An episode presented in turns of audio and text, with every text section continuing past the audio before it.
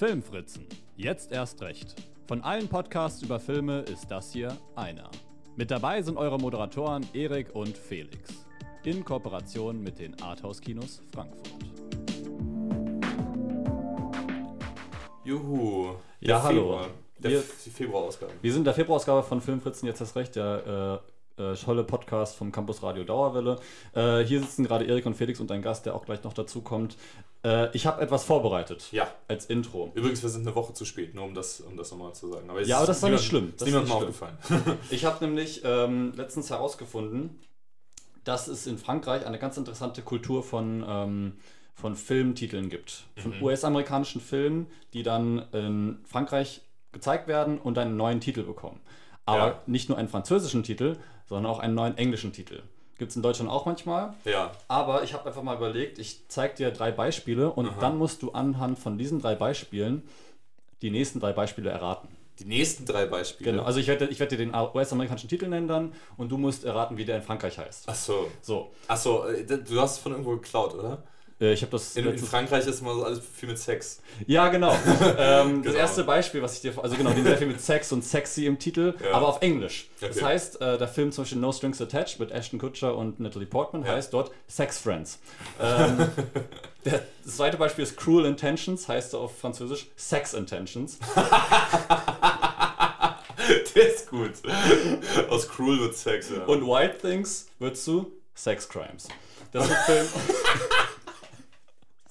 Sex Crimes. Okay, was ist für ein Film? Der Film ist mit Kevin Bacon, Dennis Richards und Matt Dillon. Den, Okay. ich glaube so 90er. Wild Things, das kenne ich. Ja? Ich kenne den Film. Ja, das hat eine Kussszene zwischen Denise Richards und einer anderen Schauspielerin, Äh, Liv Tyler. weiß ich gerade gar nicht. Und das war so Redepunkt unter Damals. Mitschülern von damals. Ah, das, das war die Szene. Ja, ja, Ah, okay, die- ja. okay. Ah, ja. Okay. Äh, okay, dann werde ich jetzt noch ganz Ich kurz. besprach das mit meinen Mitarbeitern in McDonalds damals. Oh, okay. Aber dann, weißt du was, Danny? Äh, Daniel, dann machen wir das vielleicht dazu. Du bist jetzt dabei, du kannst auch mitraten. Ihr kriegt beide jetzt mitraten. Also das ist unser Gast. Daniel. Ähm, Das war übrigens wahrscheinlich Neve Campbell, oder? ja, ich glaube schon. Die, ja, richtig. Ja, Ja, ja. Ich habe den Film auch nicht gesehen, aber ich habe ja den rausgesucht dafür. Genau, ich werde jetzt äh, äh, drei Beispiele vorlesen und ihr müsst erraten, wie der auf Französisch heißt. Okay. Ähm, der erste Film ist Not Another Teen Movie. Teenage Sex Film. Fast. Ah, das ist gut. ähm. Äh, not another Teenage Sex Film.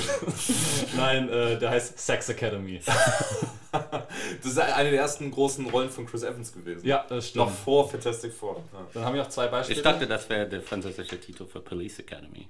Oh. Ah, Sex and genau. okay. Ich, ich habe leider, ich habe manchmal auch noch nachgeschaut. Wegen hat der auch einen geilen französischen Titel, aber ich habe leider nur, ähm, nur dann so eine Liste gefunden, wo, wo die auf jeden Fall Sex im Titel hatten. Ja. Ähm, genau, dann habe ich noch den Film Eurotrip.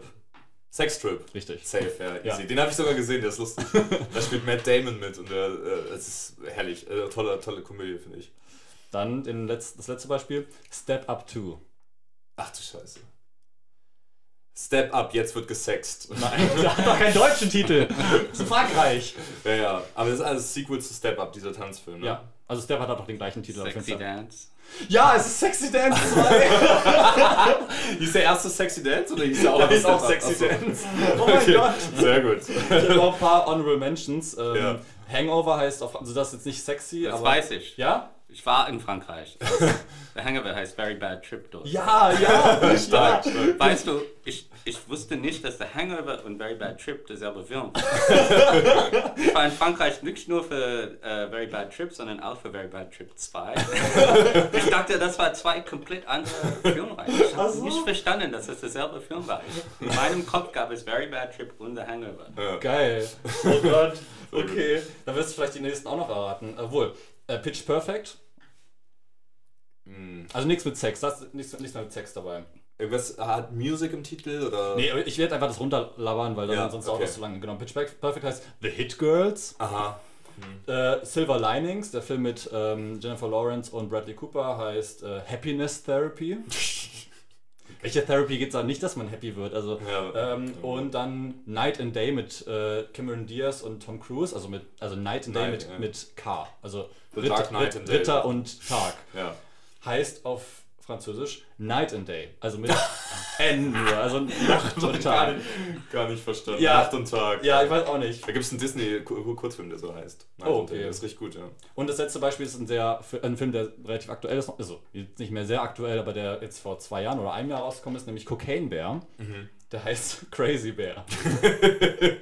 so ein bisschen zensiert irgendwie. Ja, ähm, genau. Also äh, genau, nochmal Shoutout äh, an eine Freundin von mir, die die Inspiration für diesen ähm, für dieses Intro war. Ja. Äh, und dann kommen wir auch gleich zu unserem Gast, äh, Daniel, für den ich eine große Inspiration war, auf wissenschaftlicher Basis, äh, offiziell. Und Äh, ähm, und übrigens, Sleeper von Woody Allen hieß äh, in Frankreich Woody et le Robot. Also Woody und die Roboter. Auch sehr wortwörtlich. Kommt Roboter vor in dem Film? Oder? Ja, es gibt, also eigentlich ist er ein Roboter. ich habe den gar nicht gesehen. Also er ähm, schläft ein und wacht auf in der Zukunft. Das Achso.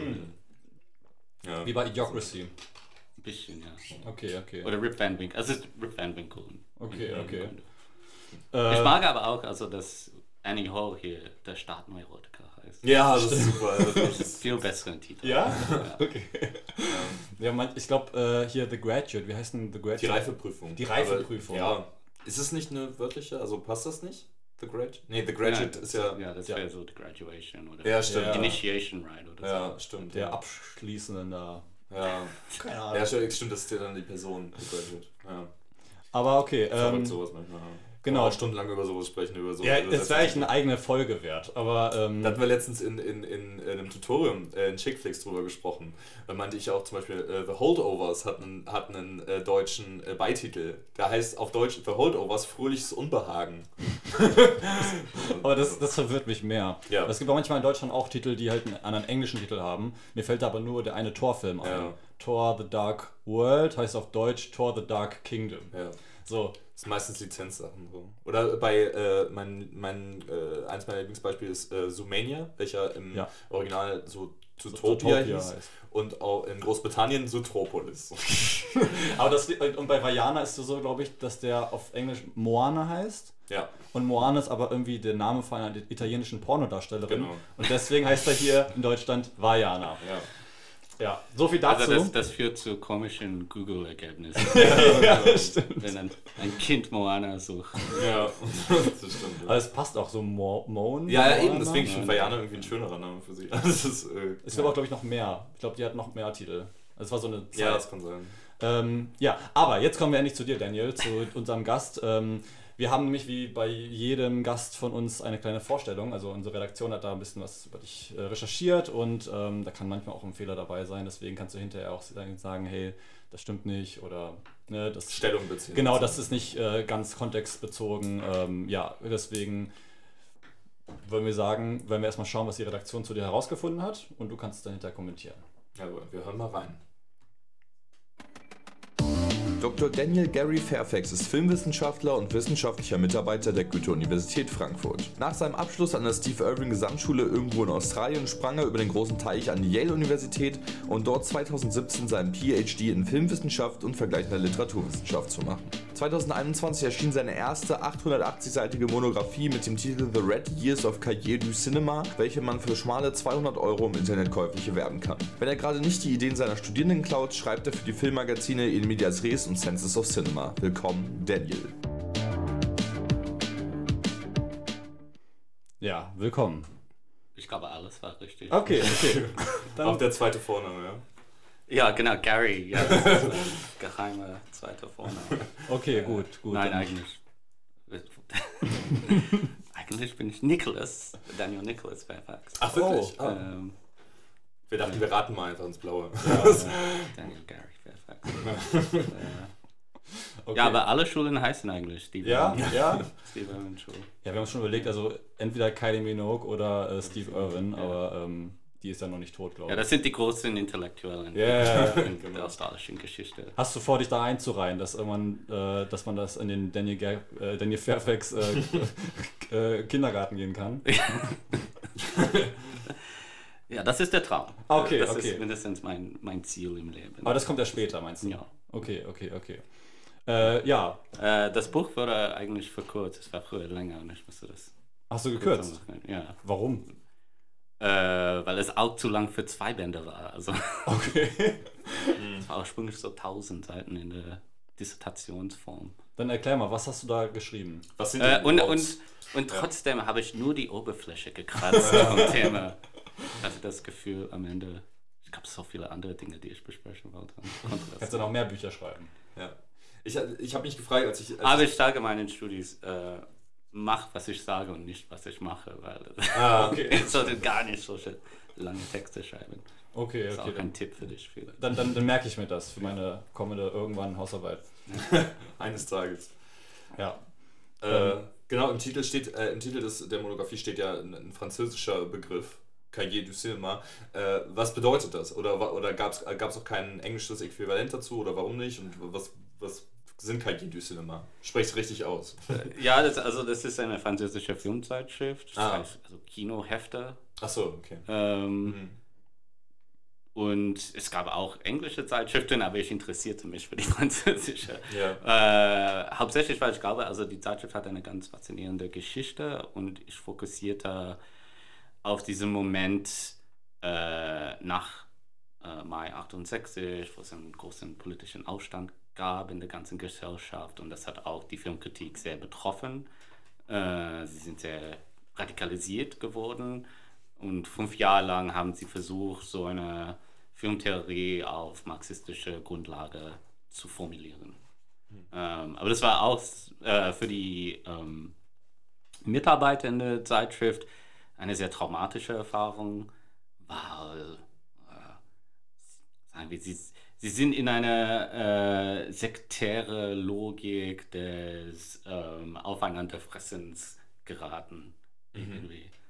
Ähm, ja, also ich fand es sehr faszinierend und ähm, ich finde die Texte, die sie äh, damals geschrieben haben, sehr informativ, auch für unsere Tage. Und ähm, ich habe dann die ähm, Redakteure und Redakteurin, also es gab eine Redakteurin, ähm, getroffen. Ich habe sie, ähm, also ich habe Gespräche mit ihnen durchgeführt und aufgenommen. Das war auch so eine Forschungsgrundlage für die Dissertation und dann das Buch.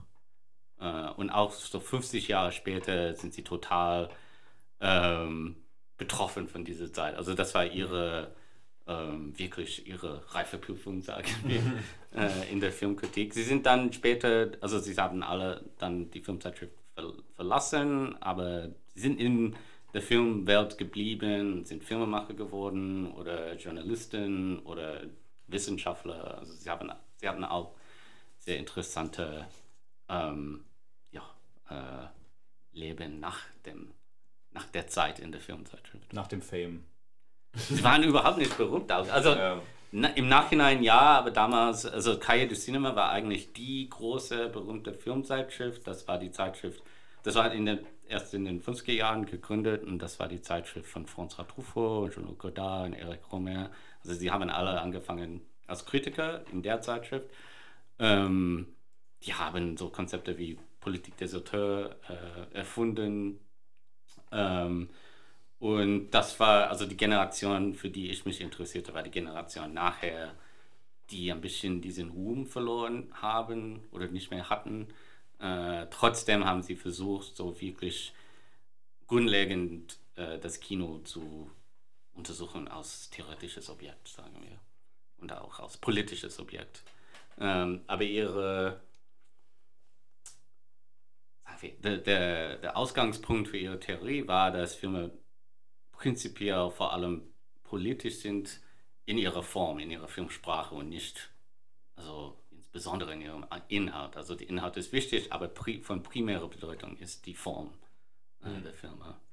Und sie hatten dann so oft interessante Reaktionen auf Filme, die man ähm, nicht denken werde, so ein marxistischer Filmkritiker würde so einen Film lieben. Äh, aber trotzdem war der Film irgendwie erfinderisch war auf dem formellen Niveau, war es von Interesse für sie. Und dann Filme, die im Gegenteil sehr politisch aussehen, was den Inhalt betrifft, wurden total abgelehnt von ihnen, weil, weil sie nicht, also weil sie sehr konservativ war auf dem formellen Niveau. Also das war wirklich der, der, der Kern der, der kritisch, des kritischen Geschmacks bei ihnen. Aber haben die sich auch gut finanzieren können dadurch? Also Nein. die Filme? Nee, okay. Äh, nein, das, das, war das, das war das ewige Problem. Die Zeitschrift war damals von äh, einem Medienmogul, Daniel Philippaki, äh, besitzt, der dann die Zeitschrift aufgeben wollte oder zurücknehmen wollte, weil er dachte, sie sind total verrückt geworden. Äh, es gab einen riesengroßen Streik und dann ist die äh, Streit, äh, auch ein Streik irgendwie, Ähm, und dann ist die Zeitschrift autonom geworden, aber dann gab es ständige finanzielle Probleme. Sie haben ja also Abonnenten verloren, äh, weil der, die Zeitschrift in den Augen von vielen nicht mehr lesbar war. Also es war nicht mehr die Zeitschrift für Rezensionen von den neuen Filmen, sondern von sehr dichten äh, theoretischen Texten. Und das war, ja, das war ein Moment der Krise für die, für die Zeitschrift auf, auf dem Niveau. Also sie haben ihre Leser verloren, sie haben einander ein bisschen attackiert. Ähm, und dann hatten sie dieses, dann sind sie alle Maoisten geworden, wegen der kulturellen Revolution in, in China. Ähm, und hatten dieses Projekt, eine Front kulturell revolutionär zu errichten, also eine revolutionäre kulturelle Front mit anderen Aktivisten. Aber das hat ähm, nicht geklappt, ist total gescheitert. Ähm, und das war so die große Schlappe für sie in Okay. dem Moment, wo sie dachten, okay, wir, das geht nicht mehr. Äh, und dann gab es eine neue Generation nachher, die die Zeitschrift wieder belebt haben und die Redakteure von damals haben einfach alle verschwunden oder andere Dinge gemacht. Hat die nicht lange gelebt wieder? Äh, also die Zeitschrift gibt es noch eigentlich. Ach so. Ähm, aber ähm, die, ähm, sag mir, die Perspektive der Zeitschrift hat wenig zu tun mit, äh, mit dieser politischen Phase Ach so, von, von damals. okay. Aber Das ist jetzt in ganz anderen Händen. du liest die noch, oder nicht? Manchmal, ab und zu. Hast du ein Abo? Die neuen. Nein, ich habe keine Abo, aber wenn ich in Frankreich bin, dann kaufe ich ein, ein Okay. Exemplar. Ähm, und ich bin befreundet mit einem Redakteur von der Zeitschrift jetzt. Ah, okay. Also du kannst auch, also hast das Buch auf, auch auf Französisch geschrieben, oder?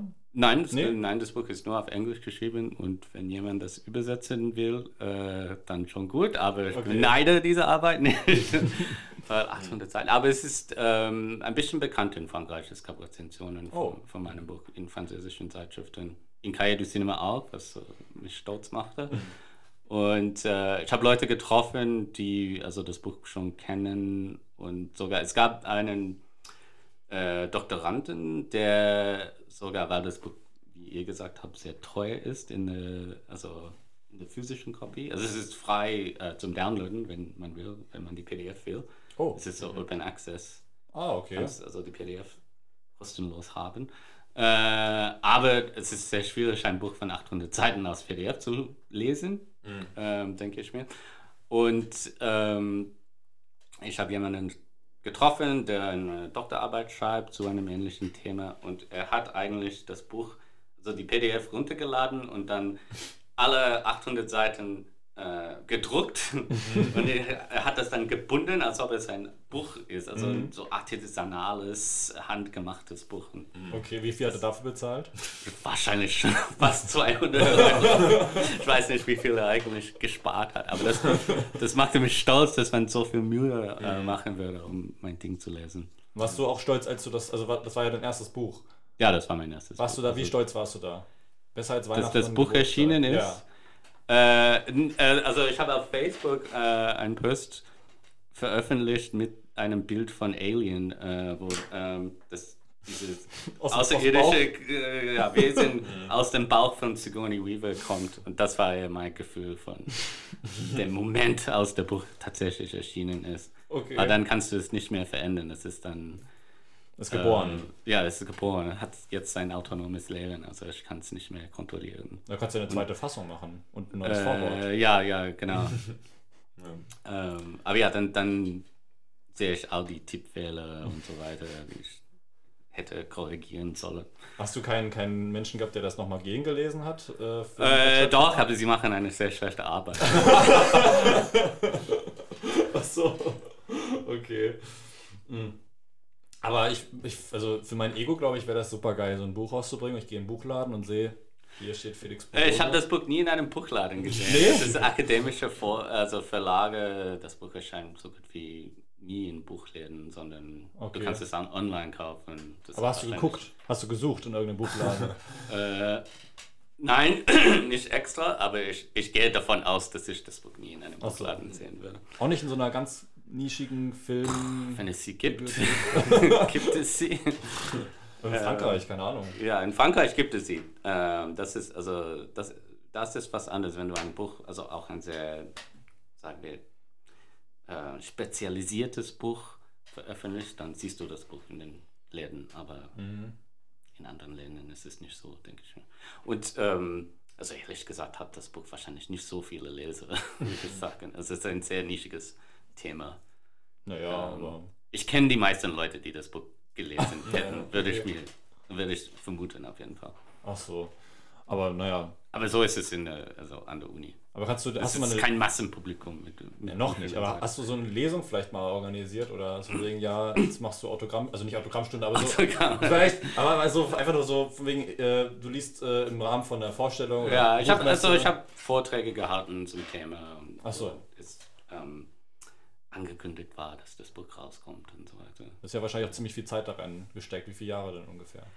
Ähm, gute Frage. Ich würde sagen, also ähm, das Interesse für Cahiers du Cinema ist ähm, zuerst gegen 2005 entstanden, würde ich sagen.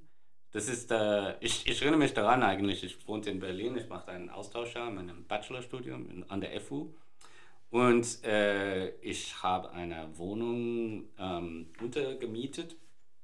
Und da gab es dann, also die, ähm, die Frau, die dort wohnte, hatte eine sehr gute Sammlung von Filmbüchern eigentlich. Und sie hatte auch ein paar Bücher, die so äh, Anthologien waren von verschiedenen ähm, filmkritischen, filmtheoretischen Texten. Und ich las ein paar dieser Anthologien. Und es gab Texte von den Cahiers du Cinema drin, von ähm, Leuten wie Jean-Louis Comolli oder Jean Narboni und ich dachte, ja, das, das, das spricht mich an eigentlich, diese Perspektive. Und ähm, ich habe mir gedacht, okay, was, äh, was, sie, was sie mögen, dieselben Filme wie ich. Mhm. Äh, und also irgendwie aus denselben Gründen. Dann habe ich das ein bisschen weiter geforscht ähm, im Rahmen von anderen Projekten. Und dann 2009 war ich in Paris und ich habe gesehen, dass Jean-Louis Comolli, also der Mitredakteur von Cahiers du Cinema von damals, äh, nicht nur noch am Leben ist, sondern dass er eine ähm, Vortragsreihe macht äh, im Forum des Images. Und ich habe die Vortragsreihe besucht. Äh, es war sehr cool eigentlich, ihn zu sehen und ihn also in seinem Element zu sehen, also über Filme zu sprechen und so weiter. Also hast du ihn auch dann hinterher noch angesprochen und gesagt, hey, Äh, ja, ich habe ich hab, ich hab ihn, ich hab ihn angesprochen. Ich habe gesagt, ähm, ich möchte eigentlich äh, ein paar Texte von dir übersetzen. Mhm. Sie waren schon übersetzt, aber in sehr schlechter Weise. Und ich dachte, Okay. man könnte das ein bisschen besser machen. Äh, und er war sofort offen zur Idee. Er hat mich zu einem Mittagessen eingeladen mit seinem Mitredakteur Jean Navoni. Also das war ein bisschen der Traum von mir. ähm, sie haben auch, also zu der Zeit machten sie auch einen Film zu ihrer eigenen Geschichte und sie haben ähm, mich eingeladen, beim Film mitzumachen. Ich bin nicht mehr, also ich bin nicht im Final Cut, aber ich habe okay. mindestens ein Interview mit ihnen ähm, gefilmt. Sie haben mich gefilmt. Und dann ist diese Übersetzung rausgekommen aus Buch. Äh, also das war ein, ein sehr langer Text am Ende. Ähm, das war 2015. Das war Cinema Against Spectacle, Technique and Ideology Revisited. Und das war in der Reihe, also in der Buchreihe ähm, Film Theories in Media History, ähm, die also mein jetziger Kollege Vincent Heidegger äh, rausgibt. Das war auch der Moment, wo ich Vincent kennengelernt habe, was auch dann äh, sehr fruchtbar war für mich später. Äh, und dann habe ich die Dissertation geschrieben ähm, in Yale äh, unter der Betreuung von Dudley Andrew, der großer Spezialist äh, von André Bazin ist. Und André Bazin ist eigentlich der Gründer der Zeitschrift. Mhm. Also er hat die Zeitschrift gegründet. Er war der, der große Filmtheoretiker in Frankreich. Eigentlich, also Weltweit ist er wirklich der, Ja. also meiner Meinung nach der, der größte Filmtheoretiker. Ähm, und ja, da Leandro hat eine Bi Biografie zu ihm geschrieben und also 40 Jahre lang mit seinen, oder mehr sogar, äh, mit seinem Erbe ähm, hat er sich beschäftigt. Und ich machte sozusagen, also dasselbe Projekt, aber zu späteren Generationen. Okay, Ja, das, okay. das war ein bisschen Ödipal. Okay, aber ähm, das hört sich wirklich so an nach so einem, also nicht, wohl Fanboy ist in dem, dem Fall, äh, Fall nicht böse gemeint, sondern sehr posi- positiv, sondern so, so ein Fanboy-Moment, dass du dein Idol quasi getroffen hast. Kann man Idol sagen? Oder Äh, es ist nicht so übertrieben. Okay. ähm, ja, das war, das war wirklich traumhaft, das, also das zu erleben, also ähm, mit ihm äh, zu sitzen und zu sprechen. Und auch, dass und, du den Film mitbekommen hast. Diese, ja, genau. Und also das und also wir, wir sind Freunde geblieben eigentlich. Er ist vor ein paar Jahren gestorben leider. Okay. Ähm, aber er war immer sehr äh, großzügig mit seiner Zeit. Also, aus, also wenn ich in Paris war, konnte ich ihn besuchen, konnten plaudern. Er war immer noch sehr aktiv als Filmemacher. Er machte Dokumentarfilme ähm, und auch als Denker. Also er schreibt, er, sch schrieb noch bis zu äh, seinem Tod. Ähm, und also ich glaube, seine Filmtheorie auch, also seine spätere Filmtheorie ist sehr wichtig, um das heutige Kino und die heutige Welt zu verstehen. Und neben diesem Film, wo du dann quasi mitgewirkt hast, also ähm, hast du erzählt, dass du da einiges mitbekommen hast, ähm, und Matrix, gab es da noch einen anderen Film, wo du äh, teilgenommen hast? Äh, also bei Matrix habe ich eine ganz, ganz kleine, kleine Rolle. Ich bin eigentlich überhaupt also unsichtbar.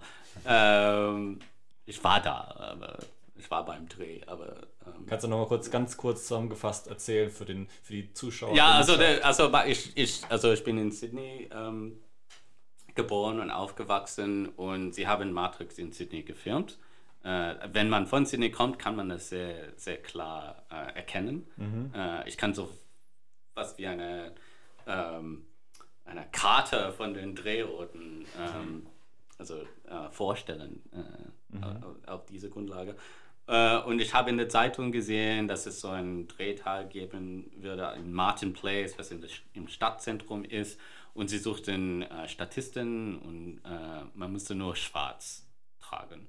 Also, äh, und ähm, ich habe gesagt, warum nicht? Ich weiß nicht, 15 oder 16. Ich habe mir gesagt, hey, warum nicht? Äh, ich bin dorthin gegangen mit so schwarzem T-Shirt und schwarzer Hose. Und ich stand ganz, ganz hinten, als es diese Szene gibt, im, also neben dem Brunnen mit, dem, äh, mit der Frau im, im roten Kleid. Ähm, aber man sieht, man, man sieht mich nicht im Film. Und du hast auch nichts gesehen von Keanu Reeves oder so. Äh, ja, doch, doch, doch. Er war dort, aber das ist, er war so weit entfernt. Das ist, er war, Okay. Aber auch noch kein Star damals, oder? Doch, oder? doch. Weil, Ja? also, also Bill and Ted's Excellent Adventure war also Ah, ja. einer der größten Filme für mich aus, Okay. aus.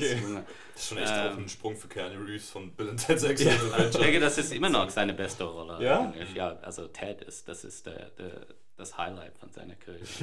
Also an alle Keanu Reeves, tut mir leid, aber ich, hast du mal Konstantin gesehen? Von Nein, nein. Da, da spielt er leider sehr schlecht. Also ich liebe die Figur, das ist nur eine Ja, aber das ist das. Ding bei ihm. Er spielt schlecht äh, und das macht es gut. also das ist, also ich würde das eigentlich mit ein bisschen wie ähm, Bill Murray vergleichen, weil Okay. Bill Murray, also Bill Murray spielt nicht, er ist einfach dort. Das stimmt, ja, das stimmt. es ist immer nur Bill Murray äh, Mhm. und es ist äh, ähnlich wie äh, Keanu Reeves, würde ich sagen. Keanu Reeves kann nur Keanu Reeves sein. Niemand kann er sein. Mhm. Ähm, aber er ist, also er, ist, er hat eine solche Präsenz auf der Leinwand. Und äh, das ist sehr rätselhaft. Also ich frage mich, also wa- was, was macht er? Warum ist es so interessant, ihn anzuschauen? Da kannst du, Ähm, kannst du auch mal einen, einen Beitrag drüber schreiben. ja, ja. The. Magic also, of, of äh, Das Enigma von, von Keanu Reeves. Reeves. Es ist so interessant, weil das ja quasi auch die These nahelegt, dass Ted aus Bill und Ted eine ähnliche Figur ist wie John Wick zum Beispiel. Okay. Also ist weil, Theorie? Ja. Naja, weil, nee, weil, weil, weil Keanu Reeves quasi nicht spielt, sondern halt immer einfach da ist, Ach so. sozusagen sich selber Ja, spielt. alle seine Figuren sind dieselbe Figur. Man Ja. könnte sowas wie eine Erzählung machen von Ja. allen Figuren, die Keanu Reeves gespielt hat. Und das ist eigentlich eine ganz, also die Ja. Geschichte eines Lebens. Also Ja. Ich dachte, dass also wenn ich Ma- Matrix anschaue, dann denke ich mir, das ist eigentlich Ted, nur zehn Jahre älter. Naja, mit einer Sonnenbrille. Ähm, hast du, äh, nee, ist später dann Hacker geworden. irgendwie. Genau. Hat die Musik aufgegeben. Oder, äh, kam Speed eigentlich vor Matrix? Äh, also der Film. Äh, Ja, ich glaube, Speed war die Droge? 95. 87. 95. Ah, 95, okay, ja. okay. Ja, dann, Ja, das war auch. das war auch schon ein großer Film Ja, für ihn. Stimmt, ja. Also Bill ich dachte, Bill Ted wäre so ein bisschen äh, äh, so Geheimtipp.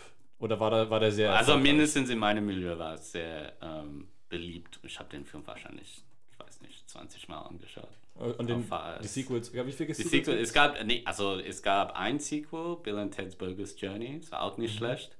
Ähm, es war auch, also als ich später erkannt habe, war das auch eine große Anspielung auf ähm, äh, der siebte Sie- Siegel von Ingmar Bergmann. Das war unerwartet. Ich wusste das nicht damals, aber es ist eigentlich, also als ich der siebte Siegel von Ingmar Bergmann angeschaut habe, dachte ich, ah, das ist wie Bill and Ted's Journey. Dieselbe Erzählung. Es gibt, also der Tod ist eine Figur in Bill and Ted's Bogus Journey. Sie spielen ähm, äh, Spiele gegeneinander, um, um also nicht mehr tot zu sein oder sowas, aber es ist nicht Schach, sondern ich weiß nicht, Yahtzee oder sowas. Also, äh, nein, aber es ist- eine sehr, sehr gute äh, Parodie von, von Ingmar Bergmann. Ähm, und dann gab es die, also das sehr, sehr neue Sequel. Ich habe das angeschaut, aber das war nicht so gut. Vor ein paar Jahren erst. Also alle Filme, die ein bisschen Remakes oder Sequels von Filmen vor, von vor 30 Jahren sind alle schlecht. Außer Blade Runner 2049. Äh, Oder?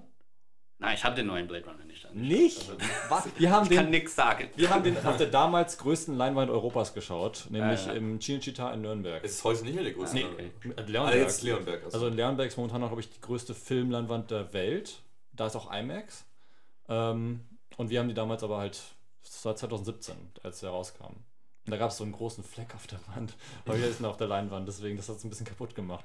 Und dadurch, dass die Leinwand so groß ist, ist hier ähm, im, irgendwie im dritten Untergeschoss und da unten ist keine Toilette.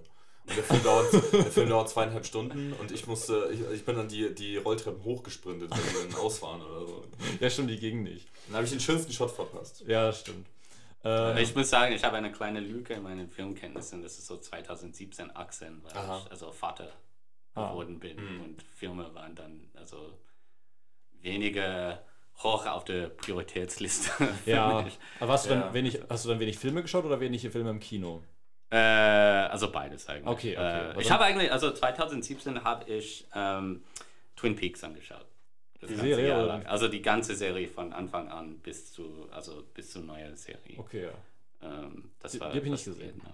Also, Kann ich, also das ist die beste Fernsehserie aller Zeiten. Was? Ja, Okay, jeden- also okay. hast, du, hast du. Avatar The Last Airbender gesehen? Nein. also, darüber reden wir noch Okay, mal. ich habe nicht alle Fernsehserien Ja. der Welt angeschaut, aber ich habe keine bessere Serie Okay, als okay. äh, Twin Peaks. Ja, ist ja auch so sehr, sehr ge äh, gelobt. Wir haben von deinem Kollegen Vincent Zediger auch mal auf, ähm, auf Twitter gelesen, dass er irgendwann mal mit Breaking Bad angefangen hat, was ja auch Ah, ja. so als die Serie ge gehandelt wird. Ich bin gar kein Fan von der, ähm, aber die Memes sind ziemlich gut. Hast du die mal, hast du die mal gesehen? Oder? Nein, ich habe Better Call Saul ein bisschen angeschaut. Und ich Ah, mochte, ja, ich sehr Better. Call Saul. Better Call Saul ist auch viel besser als Ja, ja, das dachte ich mir, es ist viel lustiger. Ja, ja.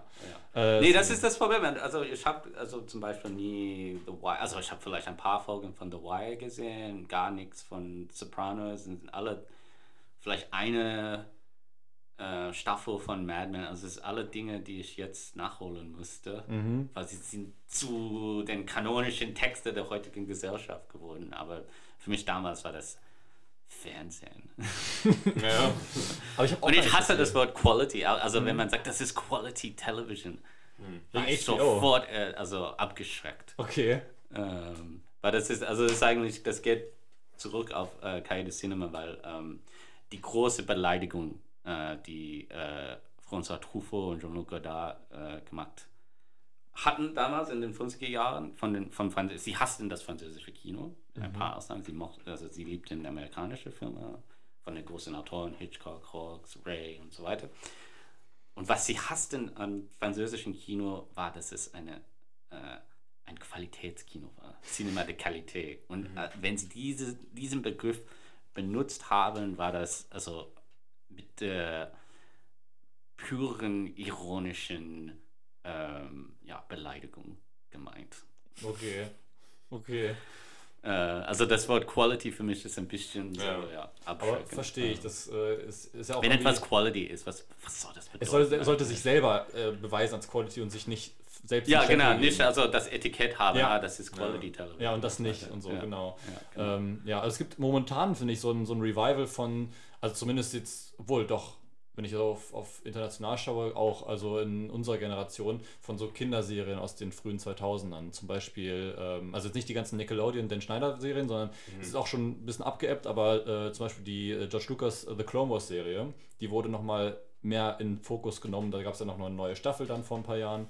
Und äh, Avatar The Last Airbender ist auch wieder mega im, im Trend. Also du meinst, dass quasi die, die Originale von damals Genau, wieder ja. bekannt werden, okay. Weil äh, Genau. das Ding ist, Clone Wars lief ja auch noch bis vor fünf Jahren. Nee, nee, die haben die abgesetzt 2013 oder so und dann haben die 2020 eine siebte Staffel gemacht. Ja, ja, also lief sie dann noch. Die lief ja nicht wirklich. Das war halt so eine Legacy-Staffel und jetzt läuft halt so eine Nachfolgeserie. Aber äh, wir wollen Genau, jetzt hier nicht über Star Wars reden die ganze Zeit, ähm, wo ich glaube, Ja, aber das, nee, ich lese gerade die ähm, Biografie von, oder die Autobiografie von Werner Herzog. Und da sagt er, das Problem mit der, mit der Welt heute ist, dass es keine Bilder gibt.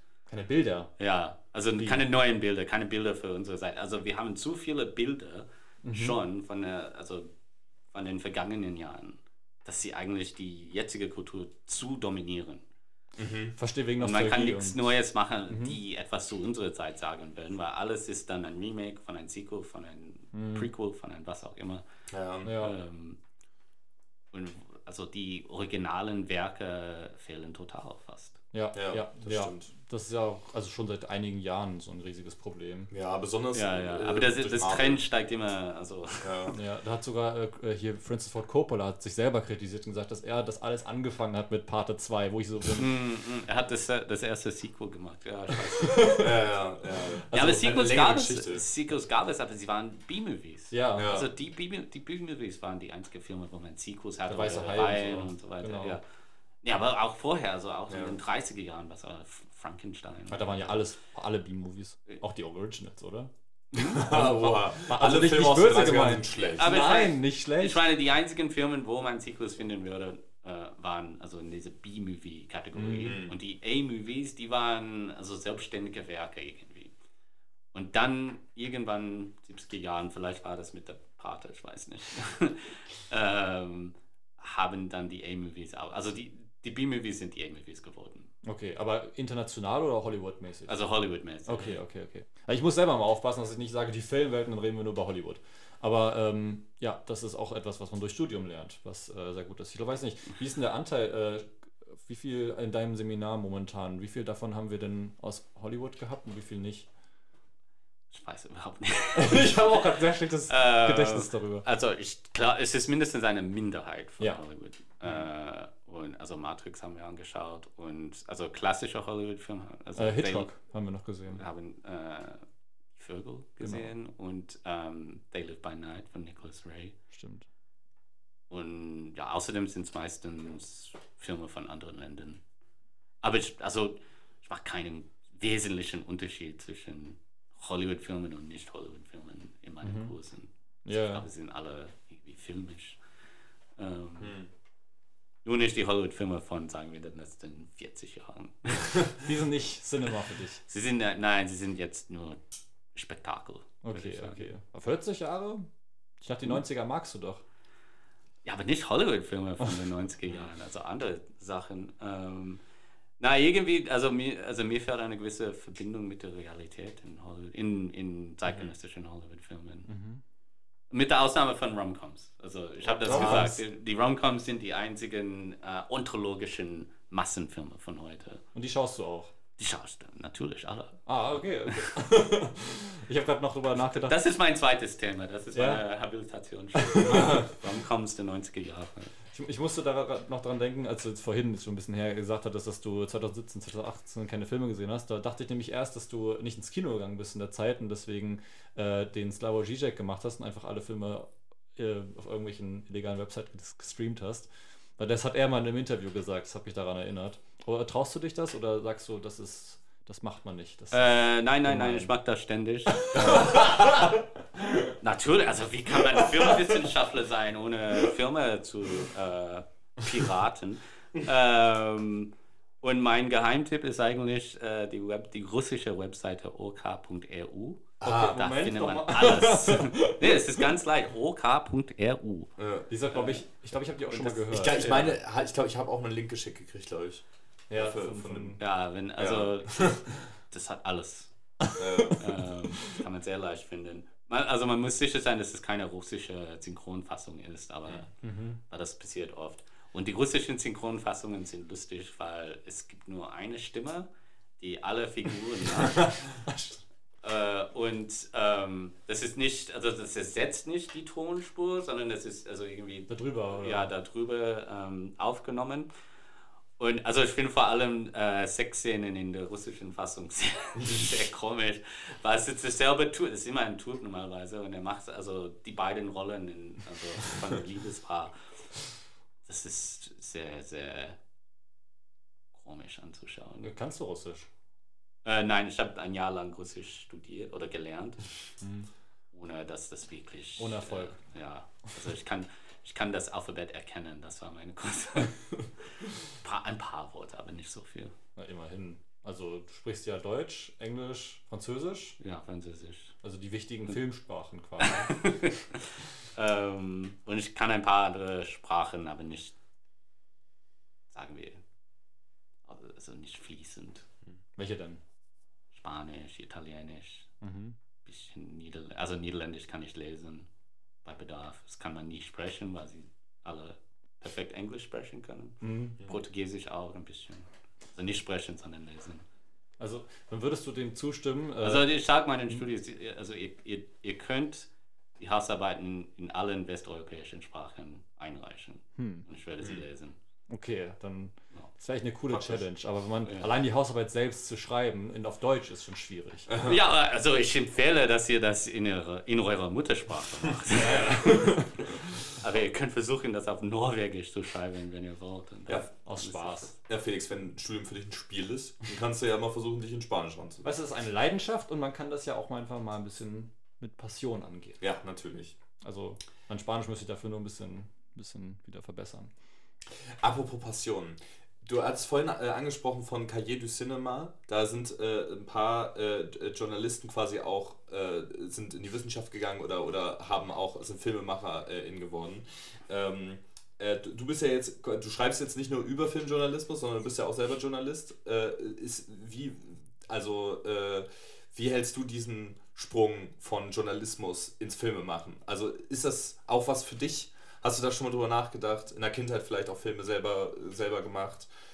Oder äh, was denkst du darüber? Ähm, also das war äh, vielleicht in meinen jungen Tagen eine Vorstellung. äh, es ist nicht passiert und ich habe äh, erkannt, dass es eigentlich nicht mein Ding ist. Irgendwie. Ähm, ja. Ähm, also ich will, also ich, ich denke, Filmkritiker machen gute Filmemacher. Also all die besten Filmemacher. Ist das eine eiserne Regel? Vielleicht nicht. Aber viele gute Filmemacher auf jeden Fall waren zuerst Kritiker. Äh, ich glaube, es ist sehr wichtig. Also es gibt natürlich manchmal naive Künstler oder Künstlerinnen, die sehr gut sind. Agnes Varda hat, glaube ich, nur zehn Filme angeschaut, oder sagt sie mindestens, nur zehn Filme angeschaut, bevor sie ihren ersten Spielfilm äh, gedreht hat. Aber meistens sind die guten Filmemacher diejenigen, die also ganz viele Filme angeschaut haben, die also echte Cinephile waren. Ich glaube, das fehlt bei vielen Filmemachern jetzt. Sie haben wenig Ahnung von der Filmgeschichte. Ähm, und ähm, ja, das macht, also ich glaube, also ich sehe das also irgendwie, wenn, wenn ich die Filmkultur unterstützen würde, wäre es dann also, dass die Filmgeschichte ein bisschen äh, besser gekannt wird. Welchen, welchen Fokus würdest du da setzen? Also sagst du, okay, mehr Kino der Attraktion oder äh, französisches Kino der 50er? Also ich, würde sagen, alle, also Generell. Gener generell, also ich, es gibt Momente in der Filmgeschichte, die ich insbesondere liebe, ja, die Nouvelle Vague von Frankreich und so weiter, oder den Neorealismus in Italien oder das iranische Kino der 90er Jahre. Äh, aber im Allgemeinen ist das Kino ein florierender Garten, der immer also schöne Blumen hat, äh, egal wo man hinguckt. Aber auch Unkraut. Ja, auch ja, das ist das Problem. Äh, also Deleuze hat, hat das gut gesagt, hat also das, das Kino hat gesagt, das Kino stirbt von seiner äh, quantitativen Mythomäßigkeit. Es gibt zu viele schlechte Filme. Also man soll, es sollte eigentlich viel schwieriger sein, einen Film zu machen. Aber das ist ja Also, nicht also demokratisch. besonders als es jetzt ist. Ja, der Film ist, ist kein demokratisches, also es sollte kein demokratisches Nee? Film sein.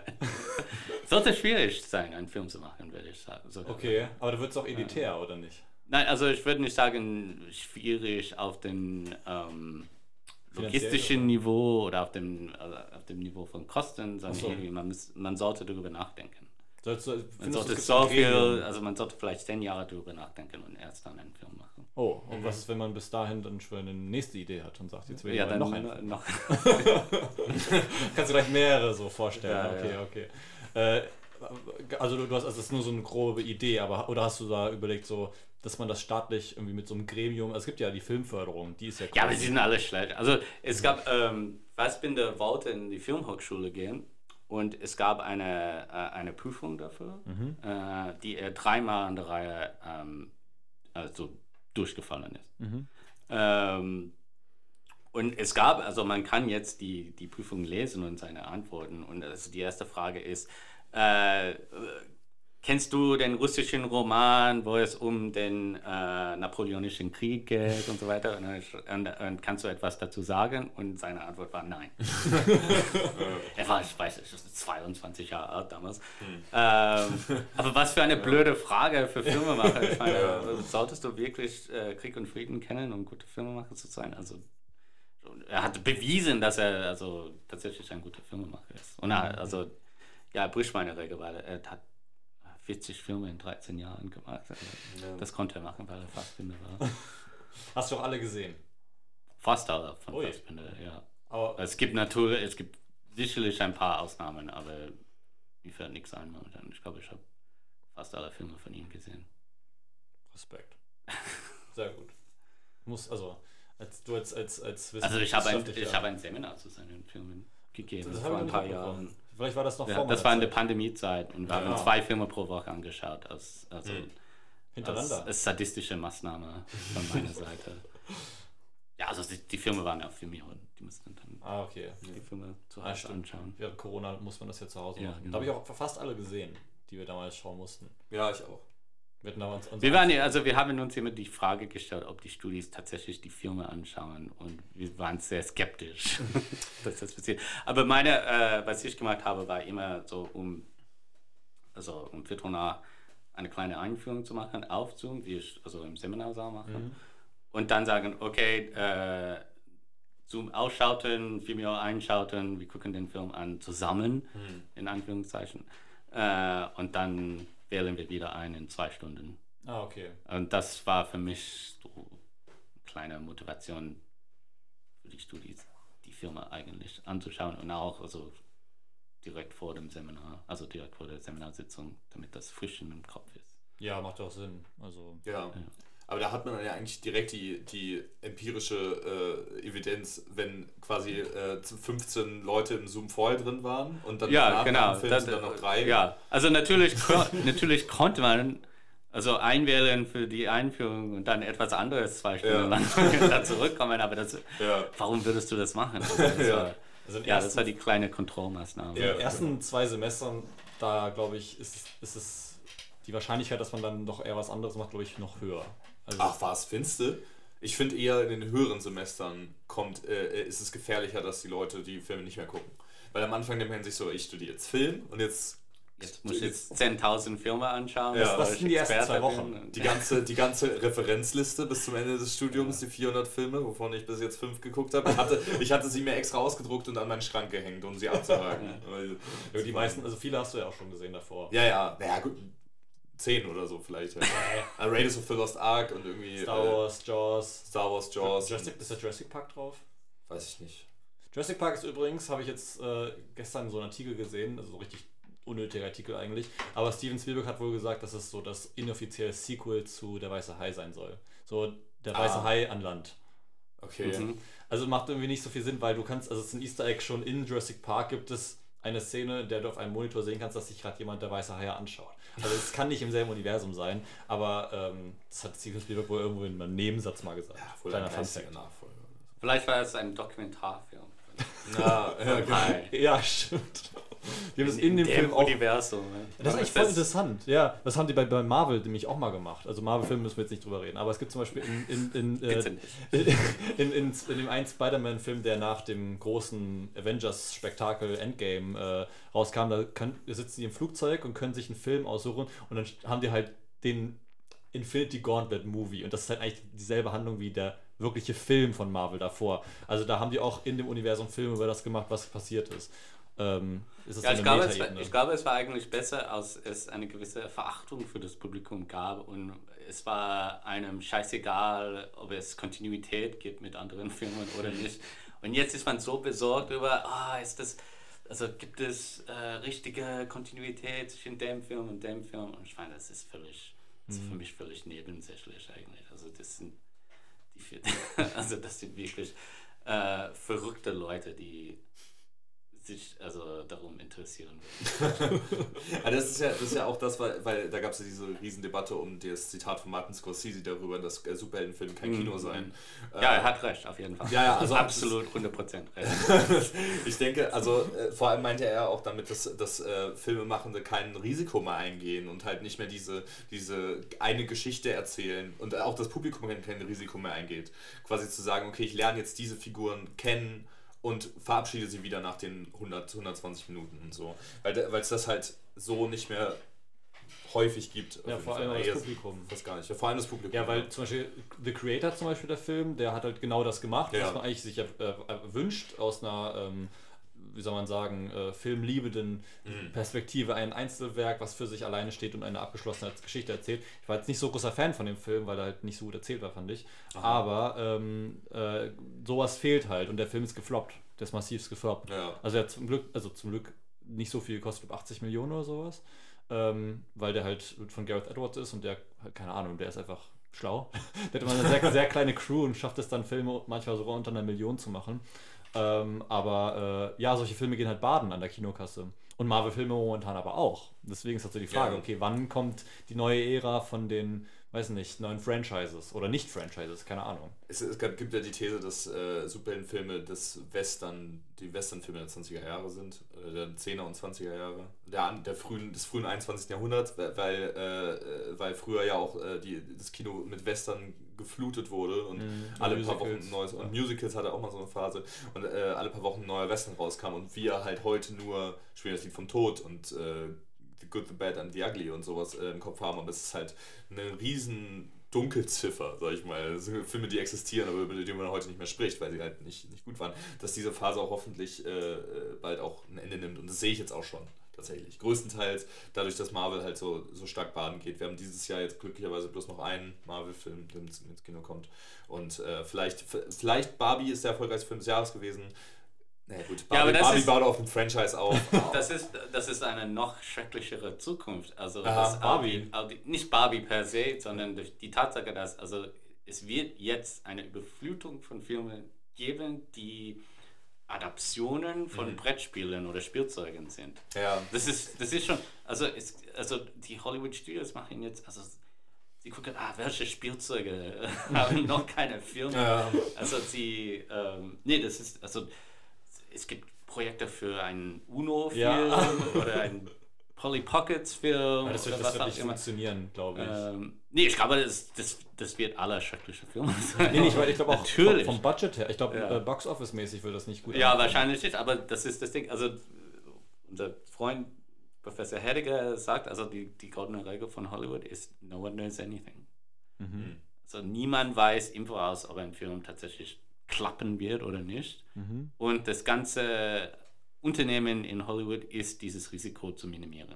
Deswegen gibt es Filme, also gibt es nicht mehr so Filme, die originell sind oder originale Erzählungen, Werke oder was auch immer, sondern sie sind Teile eines vorexistierenden Universums, weil man sich denkt, okay, dann hat man ein gewisses äh, Publikum schon. Ja, deswegen meinte Vince Zedig auch mal bei uns im Seminar, ähm, Hollywood is good at uh, selling the same thing twice. Ja. Ja, und das ist eigentlich generell auch kapitalistisch. Also in fast sehr vielen Bereichen hast du das eigentlich immer. Ähm, aber auch Hollywood-mäßig, ja. Das ist sehr schade. Aber, Ja. die- Aber das ist auch, also das, ist- das ist, also eine, das hat eine lange Geschichte, das ist auch, also das ist die Grundlage für, für die Existenz von Genres, Mhm. äh, von Stars. Also Stars sind im Prinzip da, um das Publikum zu beruhigen, dass der Film nicht total unerwartet sein wird, Mhm. sondern es ist also, ah, okay, Keanu Reeves ist im Film, es muss ein guter Film sein oder so. Mhm. Ähm, und auch, also der, die, der Grund, weshalb viele Filme Adaptionen sind und schon immer gewesen sind seit den Anfängen des Kinos. Also es ist kein neues Phänomen, aber irgendwie ist es für mich mindestens fast wie, ähm, ich weiß nicht, also Circling the Drain, würde ich sagen. Sag, wie willst du das nochmal kurz erklären? Also ich habe. Äh, Also, also ich fühle, ich habe das Gefühl, das Kino ist wie ein äh, Bad mit Wasser und man hat äh, also ein Stöpsel. Ja, äh, Ah, ja okay. genau. Und also das Wasser geht rundherum das Loch und äh, Irgendwann ist leer. ja. Aber es wird Neues es leer. nachgefüllt. Hoffentlich. Gute Sachen. Aber ich meine nur, das glaube, das ist optimistisch. nee, das Ding ist, also das Kino, äh, das Kino wird immer überleben, denke ich. Mhm. Ähm, also ich bin, ich lehne total diese Idee von Tode des Kinos ab. Ich glaube, es gibt immer, es wird immer etwas Neues geben. Ja. Äh, Das ist das, die optimistische Seite von mir. Ähm, es wird immer das Bedürfnis geben, ähm, das Haus zu verlassen am Samstagabend. ähm, also die Pandemie war die große, die, die, große der große. Risikomoment, äh, aber zum Glück haben wir das ein bisschen überstanden und, ähm, und man, man will noch rausgehen am Ja. Samstagabend. Äh, und Filme sind ein sehr äh, also günstiges Mittel, um sich unterhalten zu lassen, ein paar Stunden lang, damit man seine eigene Existenz so ein bisschen vergessen kann. seine eigene deprimierende Existenz. Du könntest gerade so ein Charakter aus Babylon sein. Hast du den gesehen? Äh, nein. Nee, das ist ein Film von Damien Chazelle letztes Jahr. Ah, ja, ja, ja. Nee, ich habe den, ich hab den Film nicht gesehen. Ich kann ihn sehr empfehlen. Ah, okay. Deswegen Ich bin kein großer Fan von ihm als Nee? Regisseur, würde ich sagen. La La Land habe ich gehasst. äh, und Whiplash war ein guter Film, aber das, ich hatte Probleme mit dem Film. Okay, ich habe den nicht gesehen, äh, leider. War, äh, La La Land fand ich auch nur okay, aber Ja. ähm, weil, ich, nur- weil ich mit der Erwartungshaltung reingegangen bin, dass mich das Ende komplett zerstören würde und dann war der Film vorbei. Ich war so, wann? Wann- Wo ist das Ende? ähm, aber ich finde schon, First Man habe ich auch noch gesehen von ihm. Da war ich nur leider sehr müde, deswegen habe ich das geile Ende so ein bisschen fast verschlafen. Aber Babylon war absolut Hammer. Okay. Kann ich wirklich sehr empfehlen. Das finde ich sehr underrated. Es, also er spielt auch mit, äh, mit dem Umschwung von, ähm, Ton. äh, von, von, ach Gott, von Stummfilm in die Ja. äh, Talkies. So ein bisschen so eine, so eine äh, Singing in the Rain Aufarbeitung auf eine Art und Weise. Und deutlich pompöser und, und größer und kein Oh, ja. Und Musical. Es gibt ein Still von, ähm, von äh, Raiders of the Lost Ark, was darin vorkommt. Ganz kurz. Sorry. Ach so, ja, das war, ja. Okay. Das ist der, der, äh, Das ist der der, Grund, warum. der verpflichtende Hinweis auf Ja. einen Indiana Jones Film. Ja, genau. ja, Ja, ja. wie, wie immer. Ja. So, äh, wir müssen leider, wir sind schon. Das ist wie ein. Hitchcock-Cameo. Ja, genau, genau. Genau. Wir, wir müssen ein Stück weiter, wir müssen über die über Filmnews sprechen. Dann können wir auch noch einen Film anreißen, den wir, glaube ich, alle gesehen haben auf jeden Ja. Fall. Dann, äh, genau, Schau, hören wir mal rein, was äh, in der Filmwelt alles so Neues abging. Filmnews im Februar. Opulenz, Omnipräsenz, Oscars. Seit ein paar Tagen sind die Nominierten für die diesjährige und damit 96. Oscarverleihung veröffentlicht worden. Die meisten Nominierungen, 13 an der Zahl, konnte Christopher Nolans Oppenheimer abstauben, dicht gefolgt von Yorgos Lantimos 11 Nominierungen für Poor Things, 10 Nominierungen für Martin Scorseses Killers of the Flower Moon sowie Greta Gerwigs Barbie, der satte achtmal nominiert wurde. Bei letzterem sorgte die Entscheidung der Academy, sowohl Hauptdarstellerin Margot Robbie und Regisseurin Greta Gerwig nicht für ihre jeweilige Kategorie zu nominieren, für Aufruhr im Netz. Nicht zuletzt, weil vor allem Ryan Gosling für seine Performance als Ken schon nominiert wurde, was im Hinblick auf die Message des Films etwas unangemessen ist. Die Verleihung findet am 10. März im Dolby Theater in Los Angeles statt. Rest in Peace, Apollo. Am Am 1. Februar 2024 ist die traurige Nachricht durch die Filmwelt gegangen, dass der US-amerikanische Schauspieler und Regisseur Carl Weathers verstorben ist. Weathers machte sich bereits in den 70er und 80er Jahren einen Namen durch seine Verkörperung als Apollo Creed in der Rocky-Reihe mit Sylvester Stallone. Zuletzt wurde er auch einem etwas jüngeren Publikum bekannt, da er an der Seite von Pedro Pascal in der Star Wars-Serie The Mandalorian den ehemaligen Kopfgeldjäger und hohen Magistraten Grief Karga spielte. Carl Weathers ist im Alter von 76 Jahren von uns gegangen. DC findet ihr neues Supergirl. Vor ein paar Tagen bestätigte James Gunn offiziell, dass House of the Dragon Star Millie Alcock zum neuen Supergirl in DCs neuem cinematischen Universum wird. Damit löst sie Sasha Kaya ab, die zuletzt in die Comicfigur im letztjährigen The Flash geschlüpft war. In der Comicwelt ist Supergirl, die mit bürgerlichem Namen Kara Zor-El heißt, die Cousine von Superman, der demnächst von David Corenswet verkörpert wird. Millie Alcocks Supergirl werden wir voraussichtlich 2025 im James Gunn's Superman Legacy im Kino begrüßen dürfen.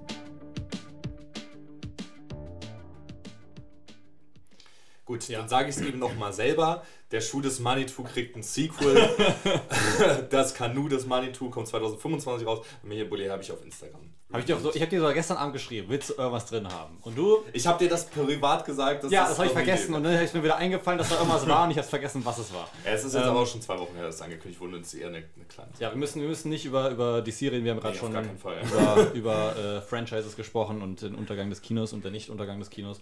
Das und ähm, Genau, äh, Kyle Weathers. Ich habe die Rocky-Reihe gar nicht gesehen. Deswegen. Ich ähm, auch nicht. Ich habe die Blu-ray-Box bei mir stehen und ich glaube, das ist jetzt mal ein Anlass. Du sollst noch meine Paten. Das stimmt auch. Ja. Filme da stehen. Ich, ich glaube, jetzt gucke ich mir Rocky mal an. Das äh, wird, glaube ich, mal Zeit. Danny, hast du. Äh, ich, ich kenne die Rocky-Filme natürlich. Okay. Äh, also mein Lieblingsfilm der Serie, also die ersten fünf, glaube ich, also die, die späteren es gab, glaube ich, sechs, sechs mit Sylvester Stallone als Hauptfigur. Ja, und dann gab es also die Creed, Creed und so weiter. Ja. Die habe ich nicht gesehen. Aber also ich liebe vor allem Rocky 4, weil, okay. er, in weil er in die Sowjetunion reist. Mhm. Und äh, also er verursacht eigentlich den Zusammenbruch des Ostblocks. Also, und es hat geklappt. Das war, das war 84, glaube ich, der Film. Und also fünf Jahre später ist alles kaputt gegangen. Also ist, ist, sehr erfolgreich. Nee, er, er, hält diese Rede am Ende des Films. Also ich bin für Freiheit und alles. Und äh, man sieht eigentlich eine, äh, einen Doppelgänger von Mikhail Gorbatschow im Publikum, der also rausstürmt, weil er so unzufrieden ist. Weil er Dolph, also Dolph Lundgren ist ein Russe im Film, ein russischer mhm. Boxer. Und ähm, äh, man denkt, dass es unmöglich ist, dass Sylvester Stallone Dolph Lundgren ähm, schlagen kann, aber das tut er. Und dann. Spoiler. Das ist, ja, aber ja, die Sowjetunion ist zusammengebrochen, muss ich, muss ich auch sagen. Das ist eine Metapher dafür. Ja, nee, Amerika gewinnt.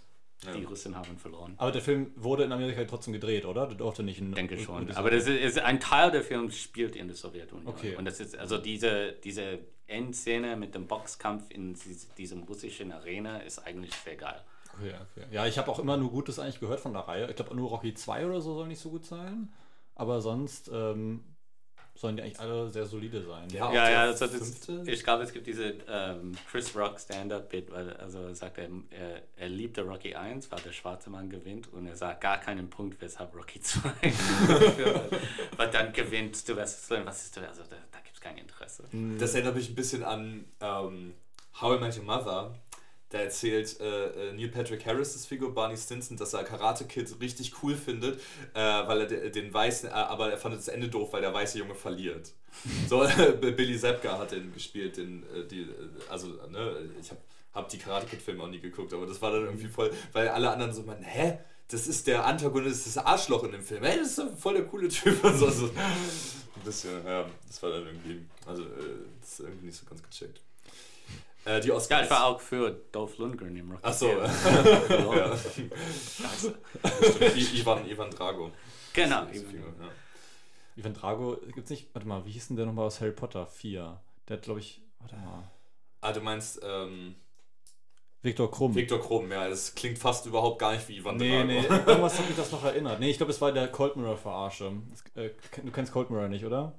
Ja. Das ist so deutsches YouTube-Kulturgut, so eine YouTuberin, die halt so Synchronisation von Harry Potter-Filmen macht. Und ich glaube, da hieß Draco, ah nee, genau, Draco Malfoy wurde dann Drago oder so genannt und dann hatte der einen russischen Akzent. Ähm, ja. Äh, äh, Okay. äh, genau, wir Oscars. Also über die Oscars reden. Wir müssen nicht unbedingt über die Äh, Oscars reden. Also ich finde, Take zu dieser ganzen Barbie-Geschichte, das ist ja jetzt die große Schlagzeile, wo auch viel drüber gesprochen wurde. Ryan Gosling hat, äh, hat gesagt, oh, verdammt, äh, dieser Film wäre nicht, nichts gewesen ohne Margot Robbie und ohne Greta Gerwig. By the way, wurden ja beide nominiert. Also äh, Greta Gerwig wurde in der Kategorie Bestes Drehbuch nominiert, als beste Drehbuchautorin. aber nicht als Regisseurin. Nee, genau. Aber sie hat, also sie wurde nominiert. Das darf man nicht, genauso wie Margot Robbie den Film mit produziert hat und de dementsprechend für Best Picture mit nominiert ist. Äh, Ryan Gosling hat gesagt, äh, oh, das tut mir voll leid und er hätte das voll verdient. Äh, kann, kann er machen, meinetwegen, ist eine gute PR-Abteilung. Die äh, America Ferrera äh, wurde auch nominiert für Best Supporting Actress, die ja quasi die, die gewöhnliche Frau repräsentiert in diesem Film, eine la, la, la, äh, kolumbianische. Jetzt lass mich nicht lügen. Ich kann es ja nochmal nachgucken. aber- Ja, nach. eine, eine äh, hispanic-stämmige äh, äh, Darstellerin, die auch quasi von ihrem, also ich nehme an, von ihrem Marketing-Team halt dazu gebracht wurde, so ein ähnliches Statement zu schreiben, was mal wieder der, der ähm, Epitome von White Feminism ist, weil das komplett ignoriert wurde, dass America Ferrera äh, äh, nominiert wurde für diesen Film und jetzt be- behauptet wird quasi, oh, das ist ja sehr misogyn. Ja, und auch eine gute, gute Performance äh, geliefert hat. ja, ja, genau. Und äh, mein Problem ist so ein bisschen... Es ist komisch, aber weil eigentlich ist die Protagonistin von Barbie America Ferrera. Ja, nicht Barbie. stimmt, Also ja. es ist eigentlich ihre Perspektive, die, also ähm, mit der man sich am meisten identif identifiziert als Zuschauer, würde ich sagen. Ja, ich Ja. denke auch. Und die ja sozusagen, ja, ja, gerade auch als Zuschauerin, die ja, wie gesagt, diese, diese, ähm, äh, ja, halt die, die, äh, die Frau repräsentiert, äh, auch die du- durch, den, äh, durch diesen Monolog, den sie da hat. Und ich finde, die, diese ganze Debatte, es ist, ich, ich habe letztens erst ein Video gesehen, wo jemand gesagt hat, ich glaube, das kommt auch viel davon. Also zum einen lässt es sich gut titeln. Dieses Ryan Gosling ist der Mann in dem Film und er wurde für seine Performance nominiert und nicht die Frau. Das heißt, die Frau wurde übergangen, genauso wie es in diesem Film halt äh, angesprochen wird. Äh, das äh, kommt auch daher, dass äh, Barbie halt ein super erfolgreicher Film war und den ausnahmsweise mal alle gesehen haben, die dann über die Nominierung mitbekommen. Das auch Anders- die Oscars selbst ist. Ja, genau. Was aber auch, äh, äh, Oppenheimer war ja auch finanziell erfolgreich. Mhm. Ansonsten, ähm, äh, Poor Things geht, ich glaube, der geht, der ist halt, hat so einen mittelmäßigen Ich glaube, der hat Box-Office. momentan 10 Millionen Verlust oder so. Ja, also ne, schlecht. Dann äh, Anatomy of a Fall zum Beispiel. Äh, das sind jetzt die, die Filme, die auch noch für Best Lead Actress nominiert waren. Ne? Mhm. Ähm, äh, Killers of Flower Moon war, glaube ich, okay an den Kinokassen. Ja, aber das, ähm, nicht viel eingenommen. Äh, ne, das, und äh, dann haben wir noch Night, den ich auch nicht gesehen habe, Netflix Original Film. Und ähm, äh, ich vergesse den letzten immer. Äh, Emma Stone, Lily Gladstone, Sandra Hüller.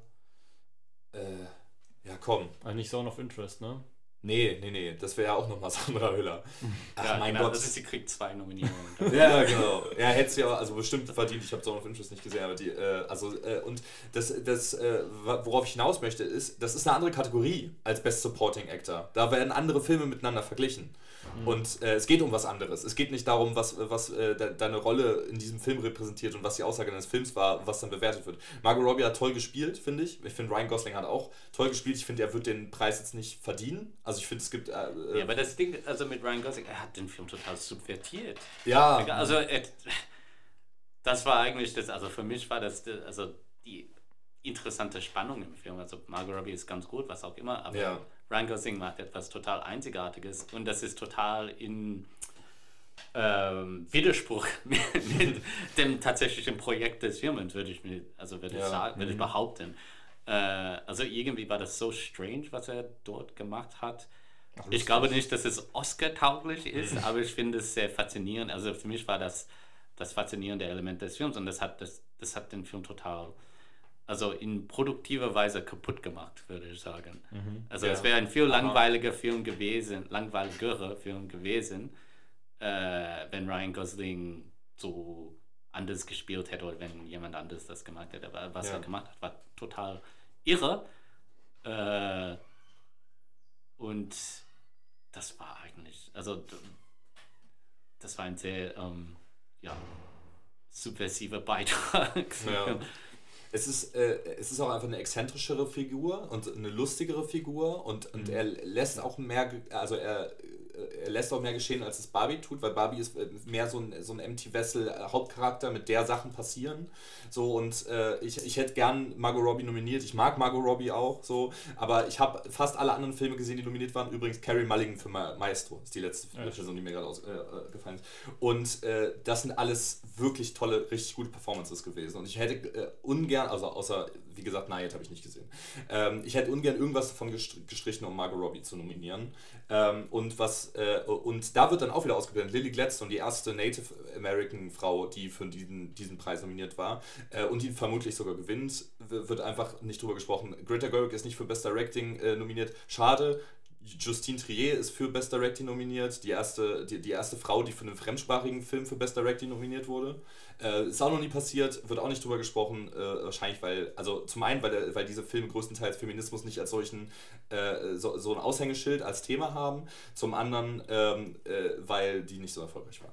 Und das ist, äh, das finde ich halt äh, ein bisschen schade. Ich verstehe, ich, ich verstehe, die, die, dass man darüber sich stört, gerade weil, wie gesagt, es sich eben so gut, so diese Ironie sich dahinter äh, so titeln lässt. Aber ich, ich finde, das Bigger Picture wird voll, völlig auseinander, äh, außer Acht gelassen, dass ja gar nicht Margot Robbie mit Ryan Gosling verglichen wird, sondern Margot Robbie mit anderen Schauspielerinnen verglichen wird und Ryan Gosling mit anderen Schauspielern.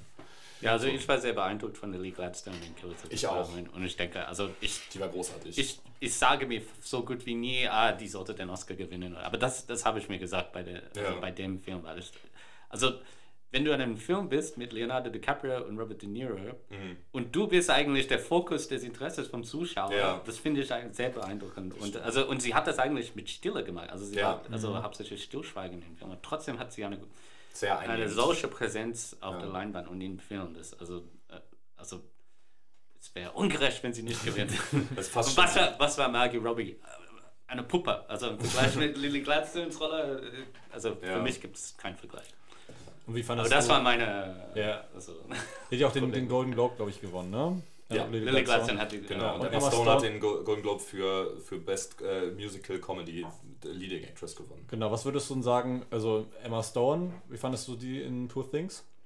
Ich war ein bisschen, äh, ich würde sagen, ich war ein bisschen geteilt, aber am Ende überzeugt. Mhm. Also es ist ja sehr manieriert, wie sie spielt. Mhm. Ich war sehr unsicher im ersten Teil des Films, würde ich sagen, als sie sehr, also noch sehr babyartig ist. Ja. Ähm, aber dann, also in der zweiten Hälfte denke ich, dass, also, dass ihre Rolle sehr ähm, ja, beeindruckend wird.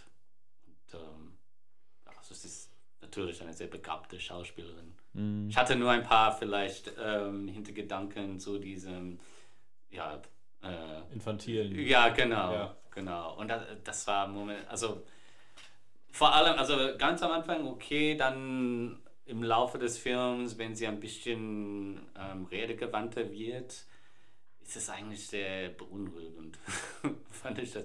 War sehr, also, sie, also man weiß nicht, in welche Richtung sie geht mit dem Spiel. Aber am Ende, also sagte ich mir, dass das eine, also, also mindestens sehr einzigartige Performance war. Mhm. Also ich fand, sie hat echt richtig gut gespielt. Man kann, ich finde, es ist, man, man äh, ähm, schaut sich natürlich den Film an. Also es geht um Poor Things, der Film von Yorgos Lanthimos. Ähm, kurz erklären, es geht um einen Typen, der halt eine, eine äh, das, das Gehirn eines Embryos oder fast, fast Baby ähm, in eine erwachsene Frau steckt und ähm, die, also von der Mutter und dann ähm, ja schaut, was passiert. Ja. Ähm, Und die äh, entdeckten die Welt sozusagen. genau. Und Als Experiment, also er macht das als wissenschaftliches Genau, Experiment. genau. Was, was passiert, wenn ein Babygehirn in eine einen erwachsene erwachsenen Körper. Frau Genau. Ähm, gestellt wird? Ja, und das, äh, das, äh, es kommt dabei raus, das ist kein großer Spoiler, aber das sieht sich halt schneller entwickelt. Man, äh, darf man Spoilers machen hier in diesem? Hm, Oder ist es, weil schwierig. ich, also ich habe immer die Haltung, ähm, also ich gucke Filme nicht an wegen der Erzählung. Also mir, ist, Mhm. mir ist ziemlich egal, ob, ob ein Film gespoilt wird oder nicht. Okay. Ähm, und es ist, also ich würde sagen, es ist schwierig, über Porting zu reden, wenn man nicht, also, also die Erzählung verraten möchte. Irgendwie. Mhm. Ja, zum größten Teil, das stimmt. Wir Äh, können es ja einfach machen oder wir. äh, also ich glaube, den Film kannst du auch trotzdem genießen, wenn du weißt, also du weißt eigentlich schon davor, wie das halt funktioniert, wenn du den Trailer gesehen hast, dass sie sich halt immer mehr entwickelt und das auch schneller als ein Baby. Ähm, Und darum geht es ja auch aber das ist, weniger. das ist die Prämisse. Ja, ja, genau. Ja, ja. Aber Die, also, Aber der Trailer, also ich, ich fand den Trailer eigentlich schrecklich. echt, ich fand Ah. den voll cool. Äh, also ich, ich hatte wegen des Trailers sehr, also ziemlich niedrige Erwartungen Mhm. vom Film und es hat mich also angenehm überrascht. Okay. Äh, aber das ist, also ich sollte besser wissen, was, also ich habe das nicht früher gesagt, also die Funktion des Trailers ist, dass ein Film schlicht, schlechter aussieht, als er tatsächlich ist. Mhm. Das ist eigentlich der Zweck des Trailers. Okay, aber trotzdem gut genug, dass man reingeht. Äh, nein, nein, also von meiner, von meiner Perspektive äh, sind Trailers nur sehr abschreckend in ihrer, also ich hasse alle, äh, es, Ja, stimmt, das hast du es gesagt. gibt so gut wie keine guten Trailers. Äh, also es gibt Ausnahmen, aber diese, diese sehr formulärische Weise, Trailers zu her, also herzustellen, äh, finde ich eigentlich sehr abschreckend. Also ich will, die, ich will den Film nicht anschauen, nachdem ich den Trailer anges angeschaut habe. Aber würdest du den Trailer anschauen, nachdem du den Film gesehen hast? Also so ein Tribute-Video oder so? Äh, nein. nee, ich mache das voll gerne. Ja, also ja, okay. ich habe ich hab mir ganz viel... Als Highlights-Package von. Nee, nicht vom Film. Highlights, aber so nochmal noch mal den, den Vibe oder das, das eigene Verständnis von dem Film mit anderer Musik zum Beispiel und dann die, dann die ja, emotionalsten Szenen, dass sie halt so überblenden, montagemäßig und so. Da gibt es ziemlich geile Videos zu. Aber ähm, das hat auch so Trailer-Charakter, finde ich. Aber dafür musst du den Film gesehen haben, weil da geht es dann auch meistens ums Ende. Hm. Dachte ich jetzt, wollte ich jetzt nur mal kurz reinwerfen. Aber ähm, äh, ja, generell warst du überzeugt von Poor Things. Ja, oder? ja. Okay, also ich, ich würde sagen, wir äh, können ja einfach eine Spoilermahnung hier aussprechen. Also ich würde sagen, ich war ganz, also es ist eigentlich ein Tipp für, für, äh, für das Leben, äh, für das Kino. Aber ich war erst also wirklich, wirklich überzeugt, ganz, also wirklich ganz am Ende mit dem Abspann. Okay. Also der Abspann hat mich eigentlich am meisten beeindruckt. Also weil nee, weil- also ich fand, ich fand die Musik total also nervig. oh, okay. Äh, ich glaube auch, das war ein bisschen absichtlich. Ja. also, Ja. das, also diese ähm, atonale ähm, Lauten, die man ständig hört und so weiter. Also das, aber trotzdem war es sehr nervig. ähm, und das war also immer an der Grenze zwischen, ja, äh, also wie der, Tra also der, die, der Trailer hat den Film zu einem Wes Anderson-Film gemacht. F- Fast. Fast. Und der Film äh, lag immer an dieser Grenze, ob es ein Wes Anderson-Film ist oder ein Yorgos Lanthimos-Film ist. Und dann mit dem Abspann fand ich, nein, das ist eigentlich ein Yorg- Yorgos Yorgos Lanthimos-Film. Der Abspann für mich machte den Film viel dunkler, als er ansonsten äh, hätte sein können. okay, ja.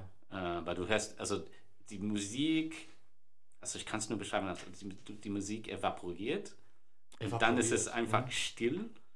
Und du siehst diese schmutzigen Wände auf, der, auf dem Bildschirm. Und das hat mir, ähm, also das hat mich sehr beeindruckt eigentlich. Das ist eigentlich, also es ist eine sehr, also es ist, das ist ein vermutliches Happy End, aber eigentlich gibt es kein Happy End für diese Geschichte. Mhm. Das ist ein, ähm, Das ist bitter süß. Das ist nicht mal süß, das ist bitter. Das ist einfach bitter. bitter. Es gibt keine, also das ist, es gibt vielleicht den, also eine, einen oberflächlichen Anschein von, ah, okay, alles hat geklappt und so weiter. Aber eigentlich nein, das ist, ähm, das ist ein absolut, äh, das ist eine absolute moralische Katastrophe, was da passiert ist. Und man sollte das erkennen. Man sollte nicht äh, sich begnügen mit, ah, okay, sie verheiratet sich und so weiter. Mhm. Also, nein. Als Und der, und der Abspann hat das für Ja. mich irgendwie ähm, versichert. Okay. Ich, ich finde es sehr spannend, weil ich finde auch, die, die Musik hat, hat ähm, der Score allgemein hat die ganze Zeit zu so einer gewissen Beklemmtheit geführt, zu so einer Einengung irgendwie, was auch zur Handlung des Films passt. Wir haben ja die Prämisse schon, schon äh, vorher gesagt, äh, vorher gesagt, wir haben die Prämisse schon vorgestellt und äh, was wichtig ist, was wir bisher noch gar nicht so doll erwähnt haben, ist, dass äh, Sex ein sehr wichtiges Thema ist. Also es ist eigentlich das Thema des Films ist Sex und Sexual Liberation ähm, und, und so. Und äh, dass da quasi die ganze Zeit eigentlich mit dem Kleinkind Gevögelt wird. gevögelt wird äh, und, und äh, die sie Ja, genau, das ist, die, das ist die dunkle Seite. des Ja, ja, genau, Ja, eben. Also ja. man sieht den Körper von Emma Stone, Ja. aber man muss also immer noch denken, okay, das ist das Ja. Gehirn von einem Kleinkind. Genau, ja. Und das ist halt. Das Und das, das tun die Figuren im Film, also die männlichen Figuren, die Männer im Film nicht. Ja, genau. Das ist eben das Problem, also das ist immer also die Problematik im Film. Ja, sowohl Mark Ruffalo's Figur, die finde ich auch sehr deutlich so positioniert wird als, als, als eine, eine, ein Arschloch eigentlich. Ja, toxischer Mann. Äh, Ja, genau. Das äh, paradigmatische Arschloch. ja, genau. Äh, äh, Äh, ja, aber auch Rami Youssefs Figur, Genau. der ist auch, also der ist, ähm, Ja. tut sich als Nice Guy, aber der ist eigentlich, also ist also vor allem ein Arschloch, weil er impotent ist und er nicht, also er agiert nicht, wenn er also etwas tun sollte. Mhm. Äh, und er, also ja, er macht mit eigentlich Ja. am Ende ja. von dieser, also das ist so von dieser Ausbeutung äh, von diesen Menschen. Hm. ja. ja, definitiv. Also deswegen ist es für mich kein Happy End, wenn, wenn Ja. sie sich verheiratet mit diesem Typen. Ja, ja. ist er überhaupt am Ende zu sehen? Weil die hat, die hat doch die Hochzeit, also Spoiler, aber die hat doch die Hochzeit dann abgeblasen und dann haben sie, haben sie sich dann trotzdem wieder gehandelt? Also es sie- sieht so aus. weiß Sie, ich halt nicht. weiß, sitzen zusammen im Garten. sitzt Ja, er da auch? Weil ich habe mich immer Ja, ja, sitzt er. ja, sitzt er da? Und dann ist der, also der, ähm, Die eine Freundin von ihr der, ja der, da. der alte Ehemann dort als Ziege Ja. und so weiter. Also, genau. Da haben wir, glaube ich, alle im Kino gedacht, dass die jetzt das Gehirn von Willem Dafoe nehmen und das in den neuen, in den Körper von diesem äh, ehemaligen Ehemann ja, stecken. nein, nein. Aber das äh, ist das wär, ja, es war auch gut, dass das nicht passiert ist. Also Willem Dafoe's Figur ist auch so. Das ist, Ja, sowieso. Ähm, das ist eigentlich. lustig, aber Ja, schlimm. und außer er sagt, äh, also, er sagt er, also ich hätte ihr Leben retten können, aber ich habe entschieden, das Gehirn vom Baby in ihren Kopf zu stellen. Also das Ja. ja, sehr und er zeigt auch, also, äh, also er wurde von seiner eigenen traumatischen Kindheit geprägt, als sein Vater ihn also irgendwie gefoltert hat durch wissenschaftliche Experimente. Ähm, also im Grunde ist das, ist zeigt der Film, wie erschuldigt die Wissenschaft ist. aber nicht Was, was, ist. was, für, was es für also unzählige Opfer gibt von ähm, Wissenschaftlern. Ja, da haben wir, unser, unser äh, Lehrer, wir hatten mal uns in der Schule Seminarfach Linguistik und da hat uns, hat er erzählt, dass es Chomsky war, aber bei Chomsky findet man das eigentlich gar nicht auf Wikipedia oder so, wenn man danach sucht, dass er sein eigenes Kind alles dokumentiert hat, wie das Kind die Sprache gelernt hat Mhm. äh, und das Kind sich deswegen umgebracht hat. Aber war das nicht, war das nicht Jean Piaget? Oder so, ich glaube, ich habe es auch falsch im Kopf. Aber ich meine, dass du dann gesagt hast, ich habe es gegoogelt und nicht gefunden. Ja, das stimmt, ja. Ich Ja. habe es gegoogelt, ich habe es nicht gefunden. Aber vielleicht habe ich auch nicht intensiv genug Aber wir haben sehr viel über Chomsky gesprochen. Also Ja, das auch. Das, ja, der hat ja, äh, der, hier äh, die ähm, äh, Dingsforschung, ne, äh, Säuglingforschung und sowas hat er viel gemacht. Genau, genau. Deswegen, ja, das stimmt. Das, äh, Ja, Aber das, äh, ich fand also das Interessante beim Film auch eben, und das ist also für mich der rote Faden in Lantimos Oeuvre, ähm, eben die, das linguistische Niveau und diese De Dekonstruktion der Sprache. Äh, Ja. Das, das sah man schon in Dogtooth und Alps. Also seine, ich denke eigentlich, Poor Things ist eine Art Rückkehr zu seinen früheren äh, griechischen Filmen, nach den letzten Hollywood-Filmen, die er gemacht hatte. hast, äh, The Favorite, hast, hast du den auch gesehen? Ja, The Favorite habe ich gesehen. Weil ich habe nämlich auch gedacht, als, äh, als ich den Trailer gesehen habe zu Poor Things, dann auch irgendwie so eine Extended Scene von, dem, von diesem Tanz, wo die da, da tanzen Ja. mit Mark Ruffalo. Ähm, da habe ich gedacht, dass es so eine Szene wird wie in The Favorite, wo alle Szenen so gefühlt eine Viertelstunde dauern. Aber das war dann auch eine sehr kurze Szene, deswegen war ich sehr ähm, überrascht, wie, wie kurzlebig der Film ist, also Poor Things. Weil, weil ich finde schon, The Favorite hat sich teilweise gezogen. Mhm. Ja, also das, es hat einen anderen Rhythmus, gerade Ja. weil es ein Ja. historische Biopic ist. Ähm, und im Vergleich damit hat Poor Things eine, also viel mehr Energie. Ähm, das ist ein sehr schneller Film. Ja, Äh, ja. Vieles passiert im Film. Ähm, also es dauert 140 Minuten, aber Mhm. man hat nicht das Gefühl, dass es so ein ja, langweiliger Film ist. Nee, überhaupt nicht. Ja. Äh, ich habe, also ich fand ihn auch sehr gut. Ich, ich finde besonders ist, äh, ist es mal wieder ein Film, der, der optisch auch sehr weit von dem weg ist, was man sonst so sieht ähm, und äh, sehr, sehr kreativ. Äh, ich, ich habe viele Stimmen gehört, gerade weibliche Stimmen, die, die sich halt sehr stören an, an der Narrative, die der Film verfolgt. Ähm, äh, gerade halt mit diesem Fokus auf, auf, auf Sex, weil ähm, äh, Bella heißt ja heißt Emma Stones Figur, quasi äh, se- sehr auch beschrieben wird als eine neugierige Figur, als eine lebensfrohe Figur und sowas, aber man sie nie wirklich lebend wahrnimmt, sondern nur vögelnd wahrnimmt, sozusagen. Also das halt äh, so der wichtigste Teil ist und dass äh, Feminismus oder ihre Freiheit und sowas hier nur durch durch den Akt quasi ausgedrückt wird.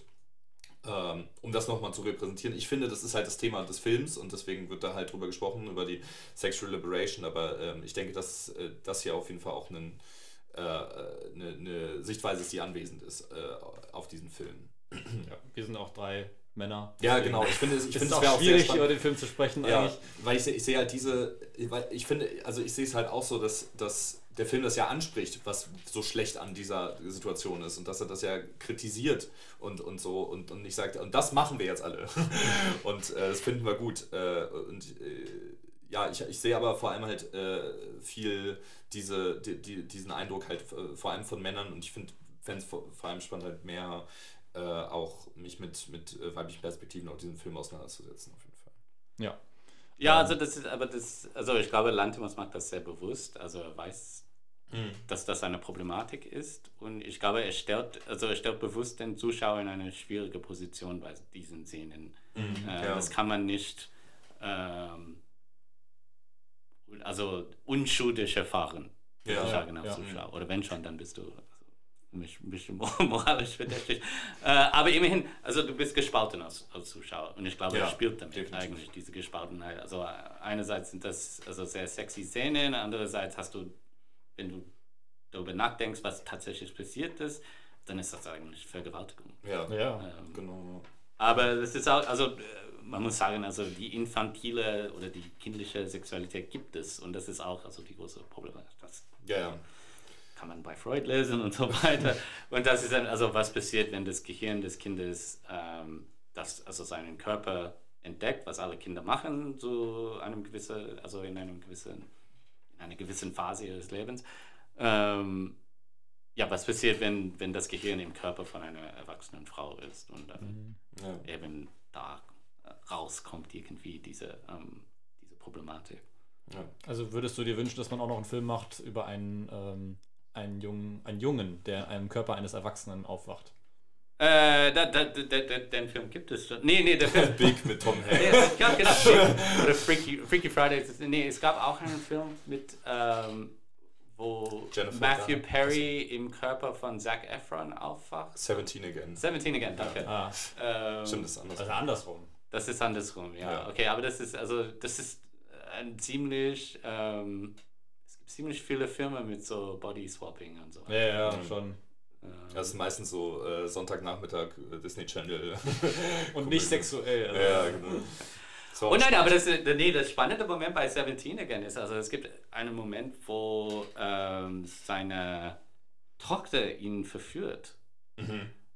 Äh, oder versucht ihn zu verführen, weil sie denkt, ah, das ist Zac Efron. Also Mhm. sie weiß nicht, dass es Matthew Perry ist und das ist äh, ihr eigener Vater. Und natürlich rennt er weg, weil er also erschrocken ist. Aber ich dachte mir, es wäre ein viel besserer Film gewesen, wenn er eigentlich Sex mit ihr gehabt hätte. Ganz anderer Film. Aber. Ja, So wie bei Zurück in die Zukunft. ja wollte ich auch gerade sagen. ja. Ja. Ja. Genau, genau. Ja, nee, es ist fast dieselbe Szene. So, Ähm, aber ja, nee, ähm, also der Film ist auch voller, also Poor Things ist auch voller, ähm, sagen wir, filmgeschichtlichen Hinweise. mhm. Und ich konnte nicht äh, vermeiden, an Metropolis zu denken. Also wir Mhm. sehen diese Szene mit dem, mit dem Gehirntausch und so weiter. Ja, stimmt. Ähm, das ist total ein total klares Zitat von Metropolis. Mhm.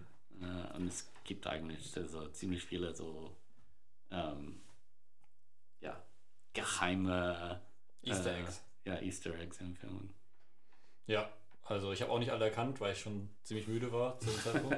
Aber ich kenne auch nicht alle Filme. ja, genau, wir haben ja auch nicht alle Filme Ja. geschaut. Und wir wissen ja dank Agnes Wader, dass man nicht alle Filme gesehen haben muss, ähm, um ne, über Gute Filme- Filmemacherin. Genau, genau. Ja, aber sie ist ja die Ausnahme. Die ist die Ausnahme. Also du musst Agnes Wade sein. Stimmt, wir sind nicht Agnes Wader. ja. Okay, ähm, Okay, wir sind ja, tatsächlich schon bei einer Stunde 28. Wir, Ja. äh, ich hab, wir haben die Filmstarts noch hier. Poor Things ist im Januar gestartet. Er läuft aktuell noch im Kino. Äh, ist auf jeden Fall Empfehlung. Äh, genauso wie The Holdovers, der noch gestartet ist. Halt noch ne, einige Filme, die bei den Oscars liefen. Aber was läuft im Februar? Da hören wir jetzt noch mal kurz rein. Wir müssen das alles im Schnelldurchlauf machen. Das heißt, wir können noch kurz sagen, ja, was wir, was wir gut fanden, was wir gut finden im Februar, wo wir vielleicht noch reingehen wollen und dann äh, müssen wir ja leider abrappen, weil die, äh, ich höre es schon. Ah, ja, die ersten Zuschauer schnarchen schon. Nein, ist ja nicht langweilig, was wir hier erzählen. Es war so langweilig. Nee, nee. Aber äh, nee, ist, äh, ist sehr spannend, aber sehr spannend sind auch die äh, Neustarts vom Februar. Filmstarts im Februar. Dune Part 2. In dem heiß ersehnten Sequel zur Adaption der Hit-Science-Fiction-Buchreihe von Frank Herbert sieht sich Paul Atreides nach einem Anschlag auf seine Familie seitens der Harkonnen einem bitteren Kampf gegenüber. Hierbei lernt er von dem einheimischen Volk des Planeten Arrakis, den Fremen, neue Kampftechniken und wie man in der Wüste überlebt. Zudem lernt er bei ihnen die junge Cheney kennen, die er zur Frau nimmt. Dune Part 2 von Denis Villeneuve mit Timothy Chalamet, Zendaya, Rebecca Ferguson, Florence Pugh, Josh Brolin, Christopher Walken, Stellan Skarsgård, Dave Bautista, Javier Bardem, Austin Butler und Lea Seydoux ab dem 29. Februar im Kino.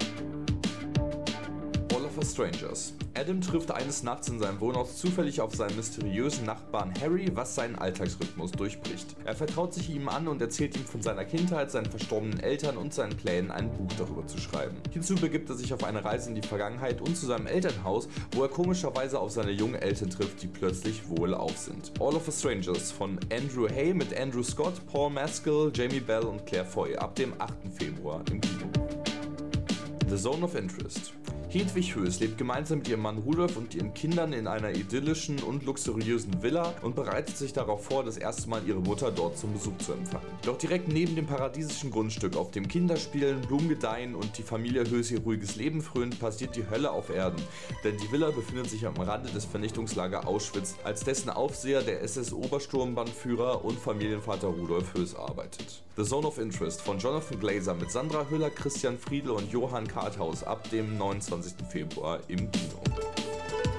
Außerdem im Kino im Februar Bob Marley One Love, Argyle, Die Farbe Lila, Eine Million Minuten und Madame Web.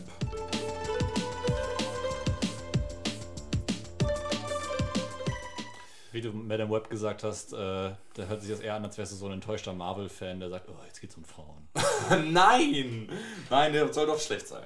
Ja, das ist halt ein Sonyverse-Film. Aber ja, es waren viele Worte gerade, vor allem also viele Wortakrobatik im, im äh, Zone of Interest. Teil. Ich bin, ich freue mich extrem auf alle drei Filme. Nee, ich freue mich auf, vor allem extrem auf, auf All of Us Strangers. Er sieht richtig toll aus. Und Zone of Interest. Äh, und Dune 2 werde ich mir wohl auch angucken. Ich war kein Riesenfan vom ersten. Aber. Ich fand den ersten Film sehr schlecht. Ah, oh krass. Was? Sehr schlecht. Nee, aber ich glaube, der, der, der Film von David Lynch so schlecht ist, dass es gut ist. Ah, Ähm, und der Film von äh, Denis Villeneuve einfach nur schlecht ist. Ah krass. Okay. Und das hat so enttäuscht, also nicht enttäuscht, also ich habe mir gar nichts so viel vorgestellt. Hm. Und, und auch, ich wusste gar nicht, dass es nur der erste Teil wäre.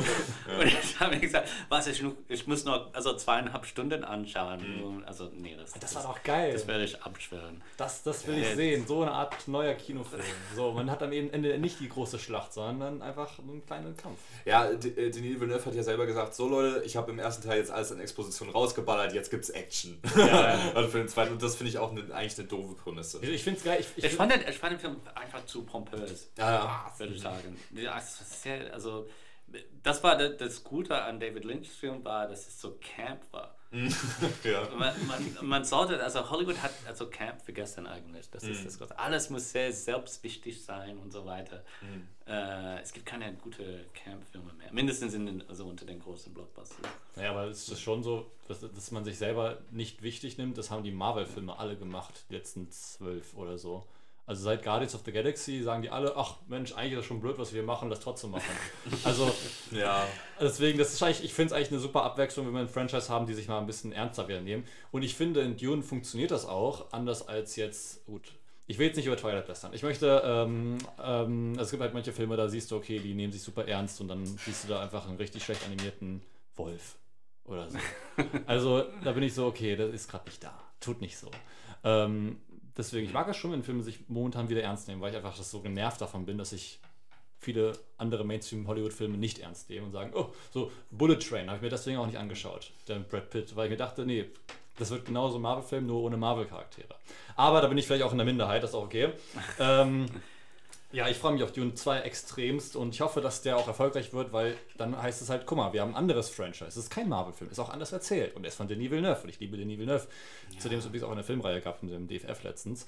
Ähm, ja, ich wollte euch noch ganz kurz erwähnen, äh, die Arthouse-Kinos haben momentan auch eine Aktion, Ja. dass sie, die, dass sie vier Ghibli-Filme zeigen im Februar bis März. Ja, ich hab's auch offen hier. Sag ganz kurz noch, damit wir das vollständigkeitshalber haben. 18. Februar ist es immer 12 Uhr im Eldorado. Ähm, äh, 18. Februar Kikis kleiner Lieferservice, äh, 25. Februar Chiros Reise ins Zauberland, 24. März Prinzessin Mononoke und am 31. März Porco Rosso. Das ist, äh, das finden Ah ja, Porco Rosso ist super. Ja, es ist Mein dein Lieblings-Miyazaki. Ja, echt? Ja, ja. Ein Kumpel von uns, der äh, sagt, äh, ist da ähnlicher Meinung. Ich glaube, ich muss die Prinzessin Mononoke nochmal anschauen.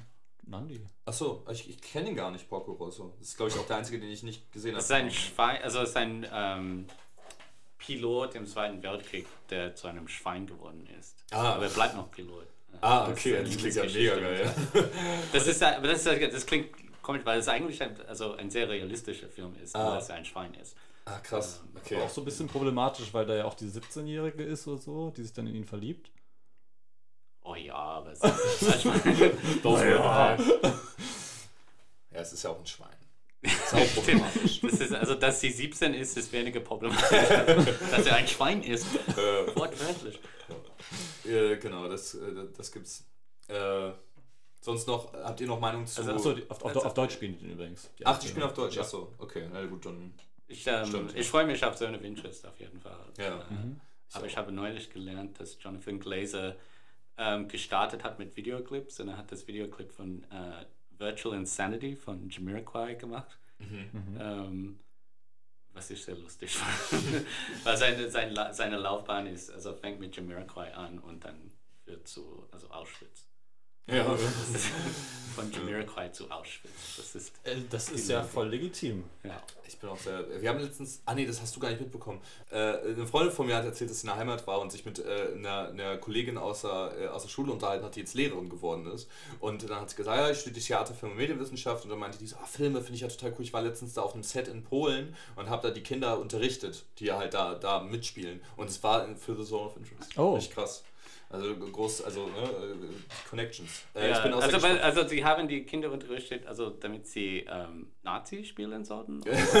nee, halt einfach. Weil das ist, das war, also es gab auch ein, ähm, ich glaube, das war, also man darf ihn nicht mehr erwähnen, aber das war ein Louis C.K. Stand-Up-Bit. wo er sagte, Es gibt eine Szene in Schindlers Liste, wo ein kleines Mädchen von so sieben Jahren alt sagt, Goodbye, Jews.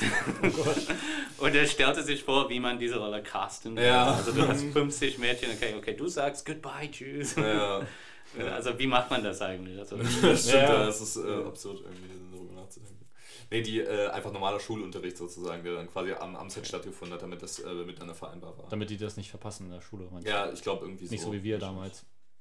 Wir haben, kein, wir haben keinen Film gemacht, wir haben nur.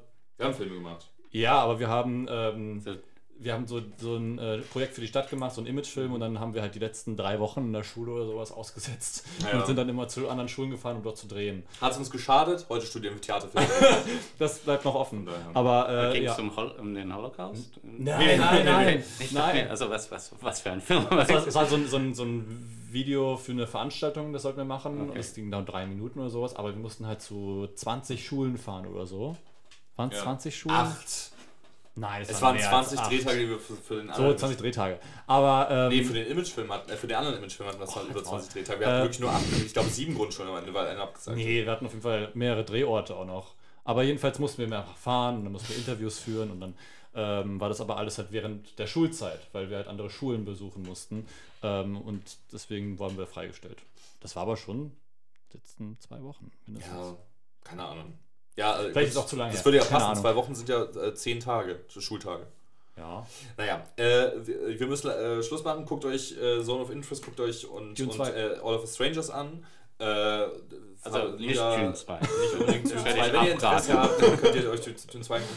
Äh, dafür, äh, ich lese wie, wie traditionell dann auch das Pupille-Programm des, Mhm. äh, des äh, Monats vor. Wir sind ja leider ein paar Tage spät dran, deswegen äh, sind ein paar Daten noch veraltet. Aber am 3. äh, Februar um 15 Uhr lief Ronja Räubertochter. Also wenn ihr eine Zeitmaschine Ja, ja, ja. Am 5. Am 5. Februar lief der Christoph Hochhäuser Film bis ans Ende der Nacht, der auch das Lichte Filmfest eröffnet hat. Schlechter Film. Oh, Also ich fand den Film nicht ich, so ich fand ihn, also, ja, nee, keine Ahnung. Guter Frankfurt-Film auf jeden Fall. Ja, ja, das äh, zum gewissen Grad schon. Es, äh, ich, ich, er wirkt irgendwie ziellos, habe ich, äh, weiß nicht. Ich habe auch eine Kritik drüber geschrieben für mein Seminar bei Verena Lügen. Äh, fand sie nicht so toll, die, die Er spricht gegen dich. Ähm, äh, heute Abend um 19 Uhr, vielleicht, ich weiß nicht, wann ich die Folge rausbringe. Heute ist der sechste? Der sechste, zweite. Äh, Politische Filmarbeit auf dem Campus in den 60er und 70er Jahren. Das ist dann quasi eine, eine Sammlung von Filmen. Ähm, darüber ist sehr spannend. Und äh, morgen am 7. Februar um 20.15 Uhr läuft ein Haus für alle, was wir brauchen, was wir können. Das ist eine, eine Dokumentation, denke ich. Äh, Im Zusammenarbeit mit dem Medienkollektiv Frankfurt. Also es ist äh, aktivistisches Kino und sowas was da läuft. Ich glaube, es ist auch Teil einer Filmreihe. Ähm, auf jeden Fall auch wichtig, sich das mal anzuschauen. Und damit würde ich sagen, wir haben eine Stunde 40, glaube ich, jetzt eine der längsten Folgen, die wir bisher hatten. ähm, aber äh, ich würde mich auf jeden Fall erstmal bedanken, dass du dabei warst, äh, Daniel. Das, äh, Daniel, das ist, äh, war, war finde ich, eine super Folge. Vielen Dank, dass du dabei warst. Dankeschön. Danke, dass ihr mich eingeladen habt. Ja. Äh, danke, Gerne. dass du dabei warst, Felix. Danke, dass du da warst, Erik. Und vielen Dank fürs Zuhören. Danke, dass ihr dabei wart. Danke, dass ihr dabei Wir wart. zwei. Stefanie und äh, äh, Thomas. Äh, Ma Matthias. Ne? Dimitri. Genau. ähm, und äh, dann würde ich sagen, hören wir uns beim nächsten Mal bei den, wenn, bei den Filmfritzen. Und ich wünsche euch jetzt noch einen schönen Februar. Ich Dir auch, auch. Daniel. Willst du noch hast letzte Worte? Das letzte Wort. 3, 2, 1. Ähm, das Kino lebt. Was soll ich sagen?